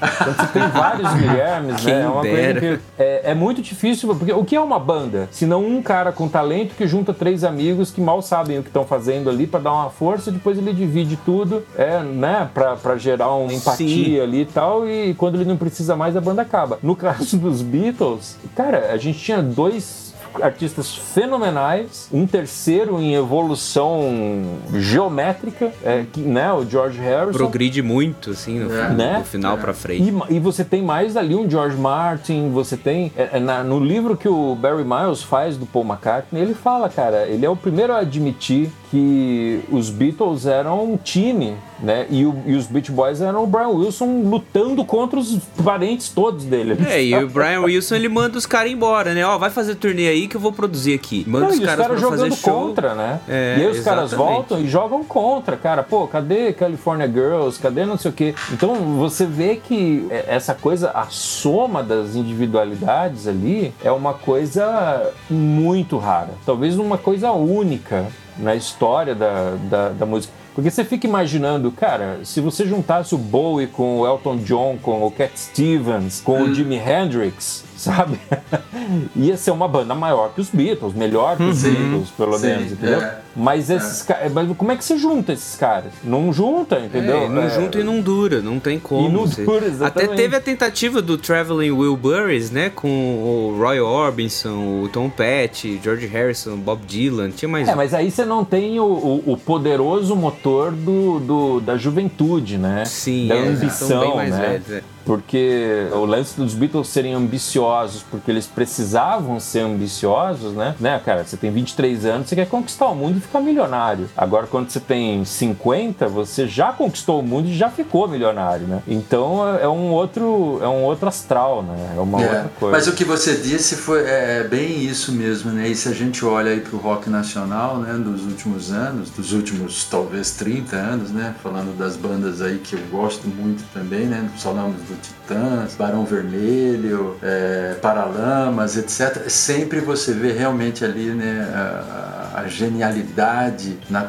na- né, na- nas músicas e na banda, às vezes em um, né, dois no máximo, É. né? Então realmente não dá. Ali, eh, e você citou três, mas eu quero também eh, aí dar um crédito pro Ringo. E outro dia eu vi uns bateristas muito famosos falando. Quem do- puxou esse vídeo foi o Dave Grohl. Exatamente, é. Falando do Ringo, que também a hora que você para pra ver, fala assim: puxa vida, se fosse outro Uhum. baterista, se fosse uma outra pessoa ali, também não daria certo, também não seria como a dele, né? E daí algumas músicas, embora no documentário você vê o Harrison, né, falando do Obladi ali pra ele, né, falando como ele fazer.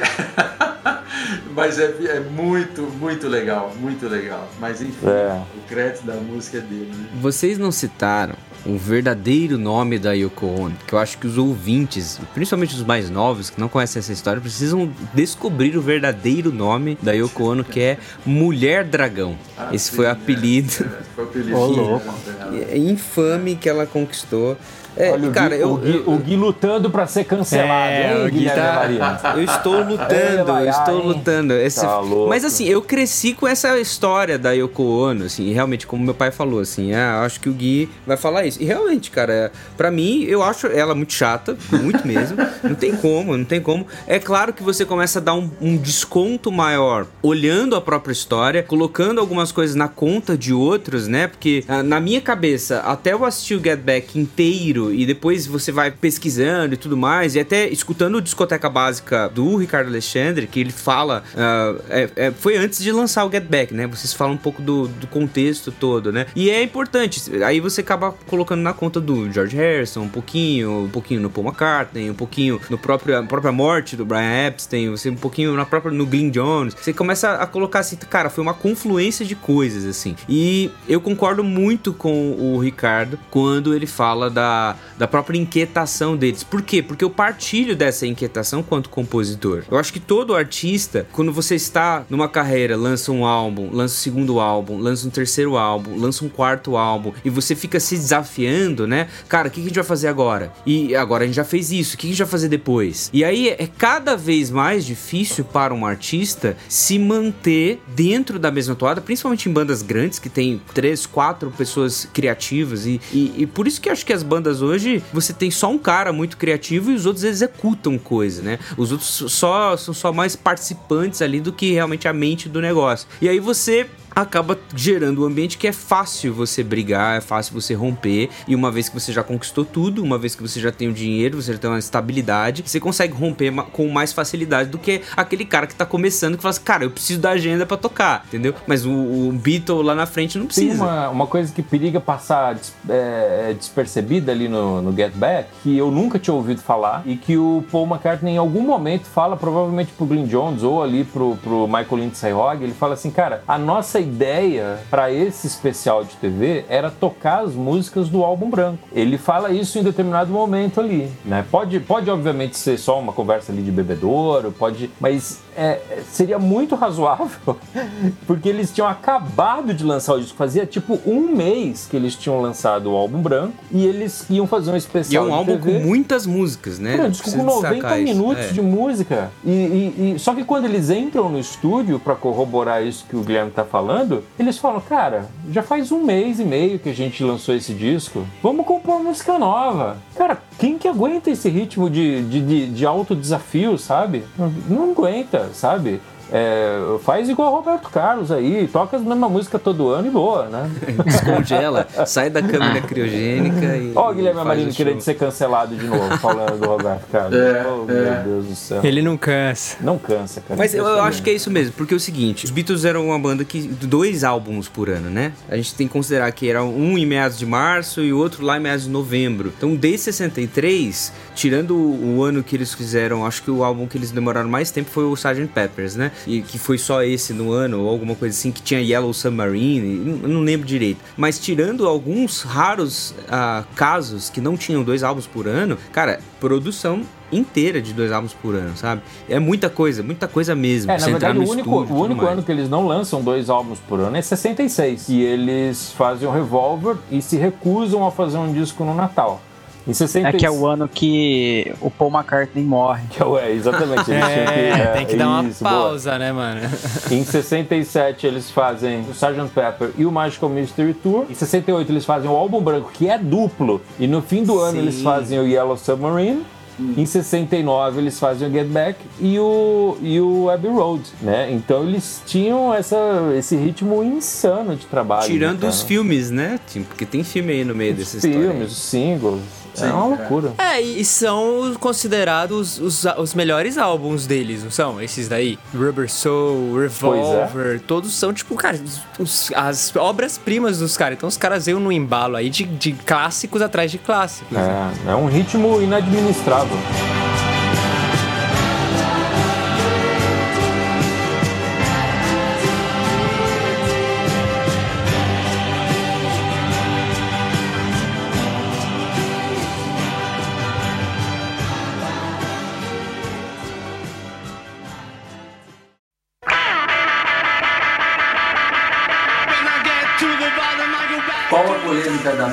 Do Paul McCartney? O que eu conheço de polêmica sobre a morte do Paul McCartney associada a uma capa de disco. É, não, ó, assim, vai ser interessante isso aqui, porque o, o, o Ricardo é um, jornalista sério. O cara trabalha com fatos. Seríssimo. Ele trabalha com, com informação. Teoria da conspiração aqui. Hora de colocar o chapéuzinho de alumínio. Mas qual a teoria que sustenta mais? A teoria que se sustenta mais é a da Avril Lavigne ou a do Paul McCartney? Não, tem, tem até um filme, né? Um filme sobre. A história do Paul McCartney é a seguinte: te- é um- são uns DJs americanos, tem uns caras de uma rádio americana que começaram a divulgar é, a ideia, isso ali por 68, mais ou menos, de que o Paul McCartney teria morrido. 68, 69 ali. E na, nessa época, um pouquinho depois ali do Get Back, na verdade, começou a ter essa. E eles começaram a encontrar provas, né? Nas capas dos discos dos Beatles que, que eram que seriam indicações que o Paul tinha morrido. Então, se você for olhar, o, o- ah, não, o Sgt. Pepper tá na contracapa, tá todo mundo de frente, o Paul McCartney de costas. Aí, cara, aí o céu é o limite, É, né? no O- Abbey Road ele tá descalço, né? Ele tá todo mundo tá descalço. descalço. Tá descalço. E na Inglaterra os, os- os mortos são enterrados descalços, sem sapato. Isso.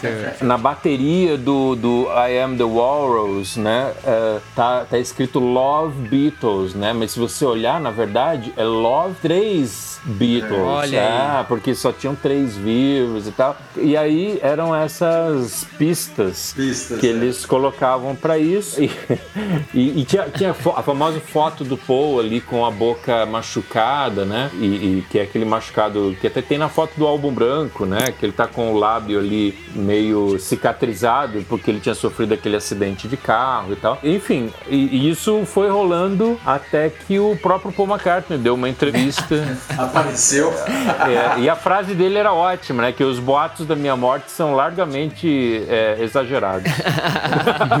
tem, tem inclusive um disco do Paul que chama Paul is Live, que brinca com essa coisa. Ah, é, é verdade. É. Esse solo dele, é verdade. Eu acho que é a teoria mais socialmente aceita, assim, porque o Gui citou a da Avril Lavigne. Realmente, é uma parada muito estranha ela se manter com aquela aparência até hoje. Mas todo mundo encara como uma brincadeira, É. né? Agora, essa dos Beatles, a- o- do Paul, a ponto do cara ter que vir a público, não é possível o Michael Jackson fazer isso, por exemplo. Se ele vir a público falar que ele realmente morreu, ele vai desbancar a teoria.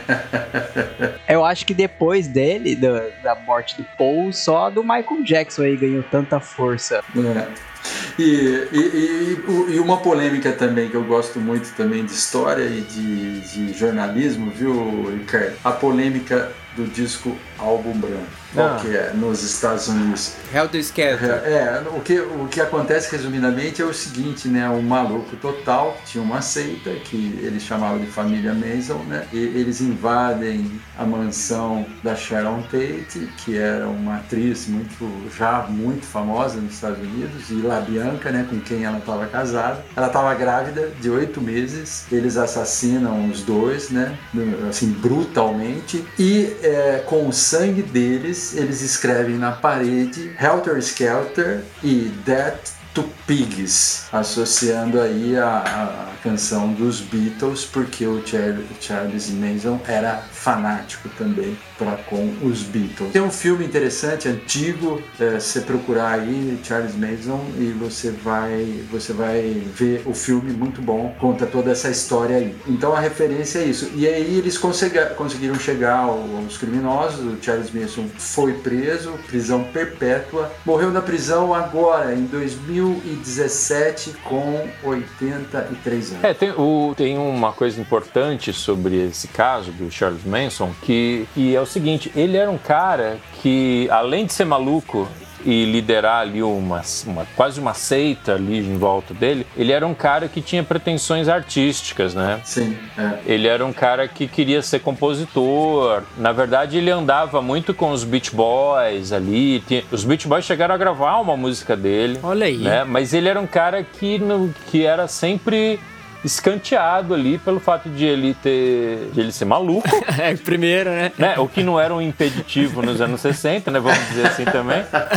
Mas também porque ele não tinha tanto talento quanto ele achava que ele tivesse. Então, o que se julga é que esse assassinato foi uma chacina ali, né? Isso, é, é. A, a- Sharon Tate era casada com o, com o Roman Polanski, né? Nessa época. Ela participa, inclusive, daquele filme maravilhoso dele, né? A Dança dos Vampiros. Dança dos né? Vampiros, exatamente, Ela tá linda ali nesse filme. E acredita-se que ele tenha juntado ali os seguidores dele ali para uma espécie de vingança artística mesmo ali. Ele, tipo, matar as pessoas porque ele cada vez mais se sentia excluído ali do, da cena artística e não conseguia. E tinha essa associação, porque ele achava que o, o Helter Skelter eram mensagens de incentivo para ele, assim, né? Ele entendia isso. Tanto que quando o Paul McCartney tocou essa música pela primeira vez ao vivo, ele fala uma coisa muito legal. Ele fala assim: essa é a música que o, o Charles Manson tentou roubar da gente, mas agora a gente vai roubar de volta. Nossa, hora. Muito legal.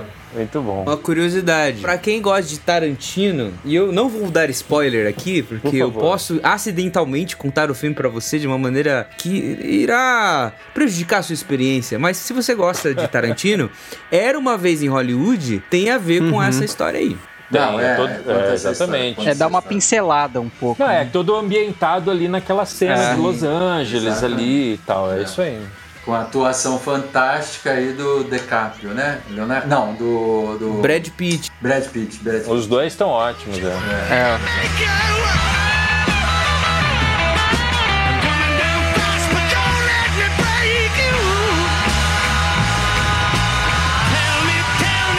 Agora, ó, vamos lá, vou fazer uma rodada rápida aí, só pra Rodada rápida. Rodada rápida. Álbum preferido dos Beatles? Ah, Qual o álbum preferido? Vai. Abbey Road. eu ia falar o Abbey Road.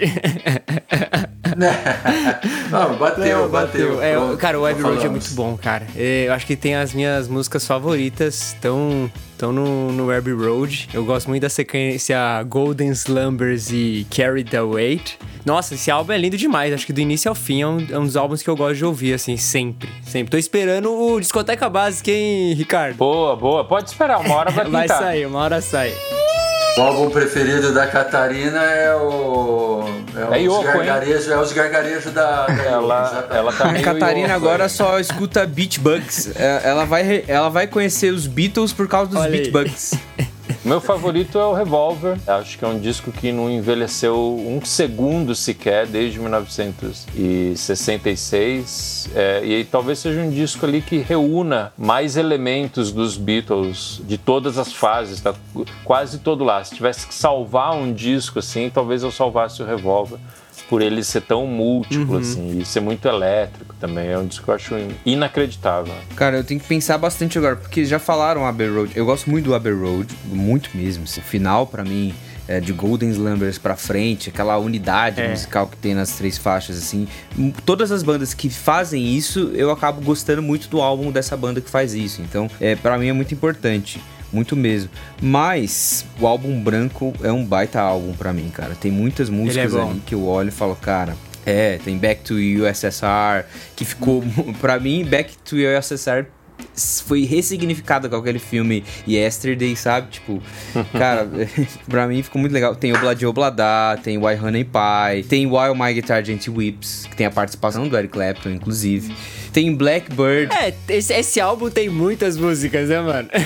Tipo, mas, é- cara, tem muitas músicas, mas tem muitas músicas sim, boas, sim, mano. Sim, mas é aí que é o negócio, tipo assim, é um álbum difícil de você ouvir inteiro, desde o começo. Eu, eu tenho. Nossa, não dá, mano. Não dá. É, que é, muita, música, né? 90 minutos, Mas, ó, segundo o nosso aí, jornalista. viu, viu, Chapa, falando aí do álbum branco, intrometendo aí, então, da fala, é, o álbum branco eu tinha essa mesma, é, essa mesma ideia. Eu não gostava de ouvir o álbum branco. Eu não gostava. Gostava de algumas músicas lá, mas eu não, fui como naquela época a gente tinha que pôr o LP É, na, na- no toca-disco, pra trocar você tinha que tirar e pôr tal, não é agora que com um clique você vai na música, mas o álbum branco eu não gostava. Aí o meu, esse chefe que eu, que eu comentei, Ronaldo Mendes, ele, ele me fez gostar do álbum branco. Então o meu segundo favorito é o Olha aí. álbum branco, principalmente também numa sequência de duas músicas, exatamente o Back to USR, passando para Dear Prudence. Você tem aquele avião lá, foguete, sei lá e o que, papapá, aquele barulhão lá, e começa Dear Prudence. Então é Olha fantástico, É fantástico. Então aprendi a gostar também do Dear Prudence, mais a, do, do álbum branco, mas ele não ainda bateu o Abbey Road. E o seu, Gabs? Cara, o meu é aquele What's the Story Morning Glory com aquela música famosa Wonderwall. Meu Deus do céu, Não, cara. Tô brincando. Aonde você Brin- tá? Brinks. Em outro É, podcast. E ainda com a banda dos irmãos que só fica brigando. Eu tô como japa, assim, eu, o meu lance com Beatles é o, é o mainstream mesmo. Então, o meu que eu mais gosto é o Abbey Road. Here Comes the Sun, eu acho que é a minha favorita do álbum. Conheci com o Operação Cupido lá. Nossa. É, E recentemente a Come Together ficou nas tops aí por causa do filme do Liga da Justiça, né? Aquele filme maravilhoso. Foi usado muito no marketing. Mas também é o meu, meu favorito, assim. É o que eu mais ouvi, o que eu mais conheço. Agora, um menos favorito. Eu não tenho, não, mano. É difícil chance, falar de um assim que eu não gosto. Assim, eu tenho esse negócio do, do, do White Album aí, né? Mas só por, por- pelo tamanho. Eu geralmente tendo a gostar de álbuns mais enxutos, mas menos favoritos. Você tem algum, Ricardo Alexandre? Você quer se comprometer aí e falar de um que você, você não gosta? Tenho, não, tenho. E não, e, e não é nem muito polêmico, porque nem a banda gosta, né? É o Larry B, né? Exatamente. É o Larry B. É, Esse é fácil. Não, mas ó, é, eu gosto do Larry B. e Eu não tal, acho ruim mas também, não. O que talvez, o que, o que talvez eu menos gosto, que talvez eu menos gosto, e talvez influenciado por uma fala deles mesmo e por eles ter, terem feito uma tentativa do filme junto e foi um fracasso esse filme no começo, foi um fracasso o filme, que é Marshall Mystery Tour. Então eu sou influenciado, eu sou influenciado por esse assunto do filme e do disco. Mas eu, olhando assim, eu gosto das músicas. Mas talvez seja o que eu menos ouvi, entendeu? Na época de botar a bolachona lá em cima do, do, do toca-disco, foi o que eu menos ouvi foi Magical Mystery. Mas tem boas músicas no Magical Mr. Tour, Não, tem, convenhamos. com certeza. Tem Penny Lane, tem Hello Goodbye. Strawberry Fields, a própria e- Magical Penny Mystery Lane. Tour. Claro que tem, mas eu, eu fiquei influenciado por isso, e principalmente pela, pela música, por, aquela, por aquele vídeo deles dançando com aquele terninho branco, aquelas coisas, Ah, é, parecendo um, um, um show de, de, de- da Broadway, entendeu? Então, isso daí. Para quem é colecionador, vale a pena a gente dizer que a, a- a edição original do Magical Mystery Tour não é um LP, né? A versão original do Magical Mystery Tour é um livrinho com dois EPs, algumas músicas, seis ou sete músicas ali, que são as músicas que tocam no filme. No filme não, que é um especial de TV, né, na verdade. É. Então, o conceito original era uma coisa mais despretensiosa, né? Não, não tinha essa, essa promessa de entrega de um álbum, né? A mesma coisa o Yellow Submarine, né? O Yellow Submarine, se a gente for ver, tem quatro ou cinco músicas inéditas só ali no, Sim, no, no. LP. E, e eles queriam lançar nesse mesmo formato também, um EPzinho para funcionar como trilha, mas acharam que já era bom logo fazer um LP e morder uma grana do povo ali, né? É, mas eu não sei se vocês conhecem o Magical Mystery Tour, o LP, tem um caderno que vai tem uma série de fotos assim. Então é esse livro que você falou aí, eles também publicaram no próprio LP e fizeram e tem uma historinha falando do filme, assim, os desenhinhos, etc, etc. Conta a historinha do filme e então, mas assim, realmente as músicas que estão aqui são são boas sim. Mas é o que eu menos ouvi ao longo de todos esses anos.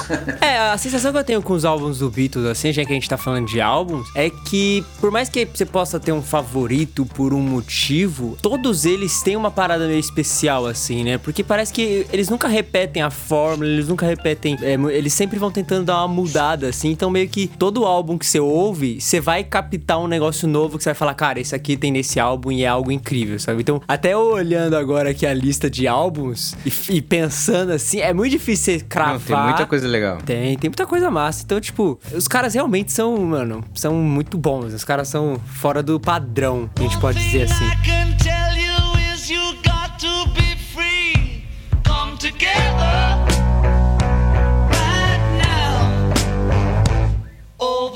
Ricardo, vamos aproveitar aqui que você tem um podcast sobre discos, né? Não só sobre discos dos Beatles e você tem inclusive um episódio especial sobre o Get Back, gravado especialmente para divulgar o- o- os episódios que lançaram na Disney Plus, né? E mas você tem esse esse discoteca básica e fala um pouquinho aí nesse final pro ouvinte que ficou curioso com a sua participação, para as pessoas irem até o teu podcast, se não já conheciam você, conhecerem melhor aí. Que as pessoas que ficaram seduzidas com a minha voz e a minha, né?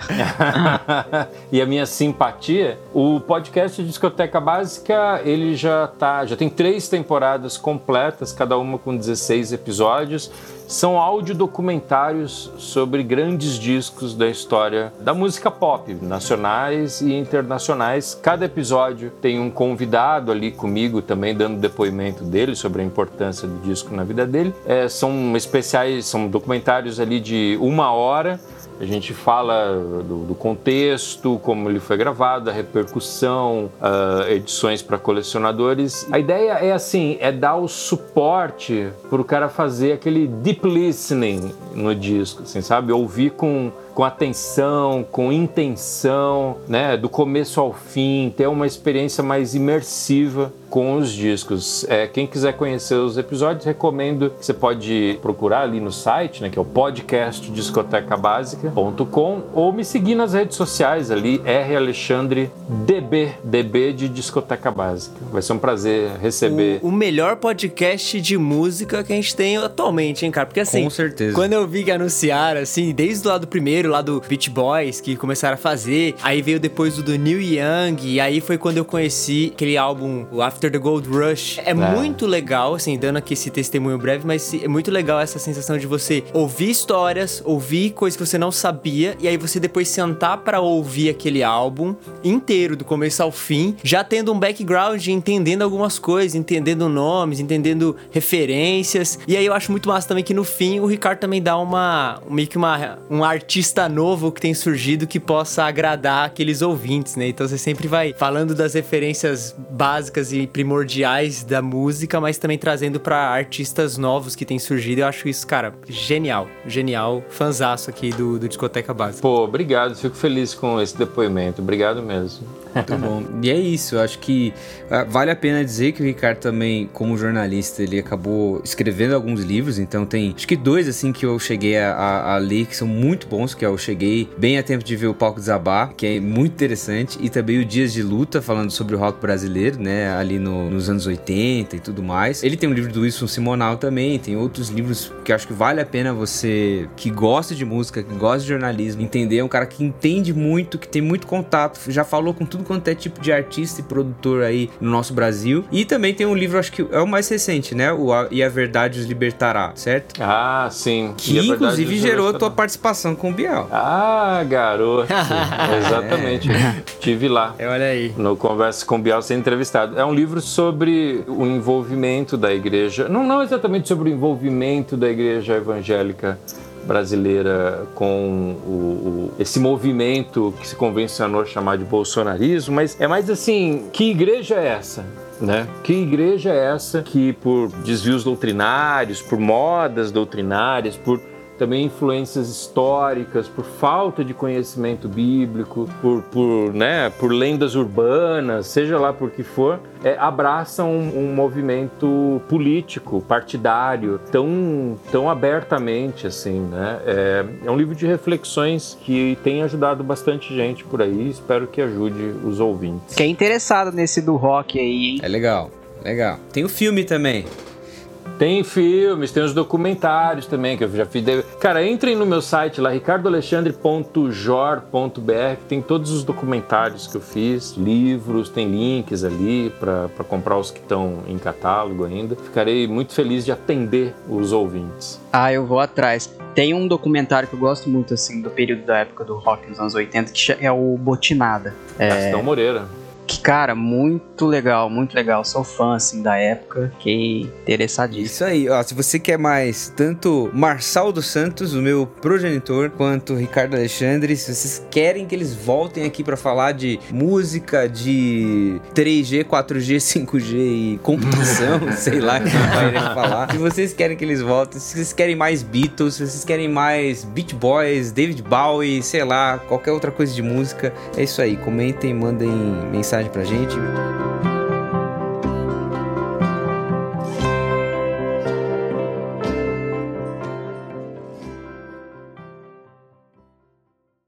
Isso! Chegamos ao fim de mais um episódio do Contemporama. Se você gostou, assine na Apple Podcasts, no Spotify, deixe seu review, sua avaliação e não se esquece de comentar com a gente nas redes sociais, procurando por Contemporama com dois As no final, em todas as redes aí que você puder pensar. Um agradecimento imenso ao Ricardo Alexandre e ao Marçal Santos que nos acompanharam aí neste episódio. Foi incrível e se você gostou também, comente lá, peça mais, que com certeza teremos outros episódios e se eles quiserem também os chamaremos aqui de novo. Você pode mandar um e-mail também para contato@contemporama.com.br e assim a gente pode ler o seu e-mail ou então responder você e a gente troca uma ideia melhor. Tem o nosso grupo no Telegram aberto para todo mundo, você pode encontrar aqui na descrição e conversar com a gente sobre diversos assuntos aí que surjam na nossa mente. E enfim, fica à vontade para entrar no nosso grupo do Telegram pelo link aí na descrição. O Contemporama ele é um podcast semanal e por isso nós nos vemos na semana que vem. Um até breve.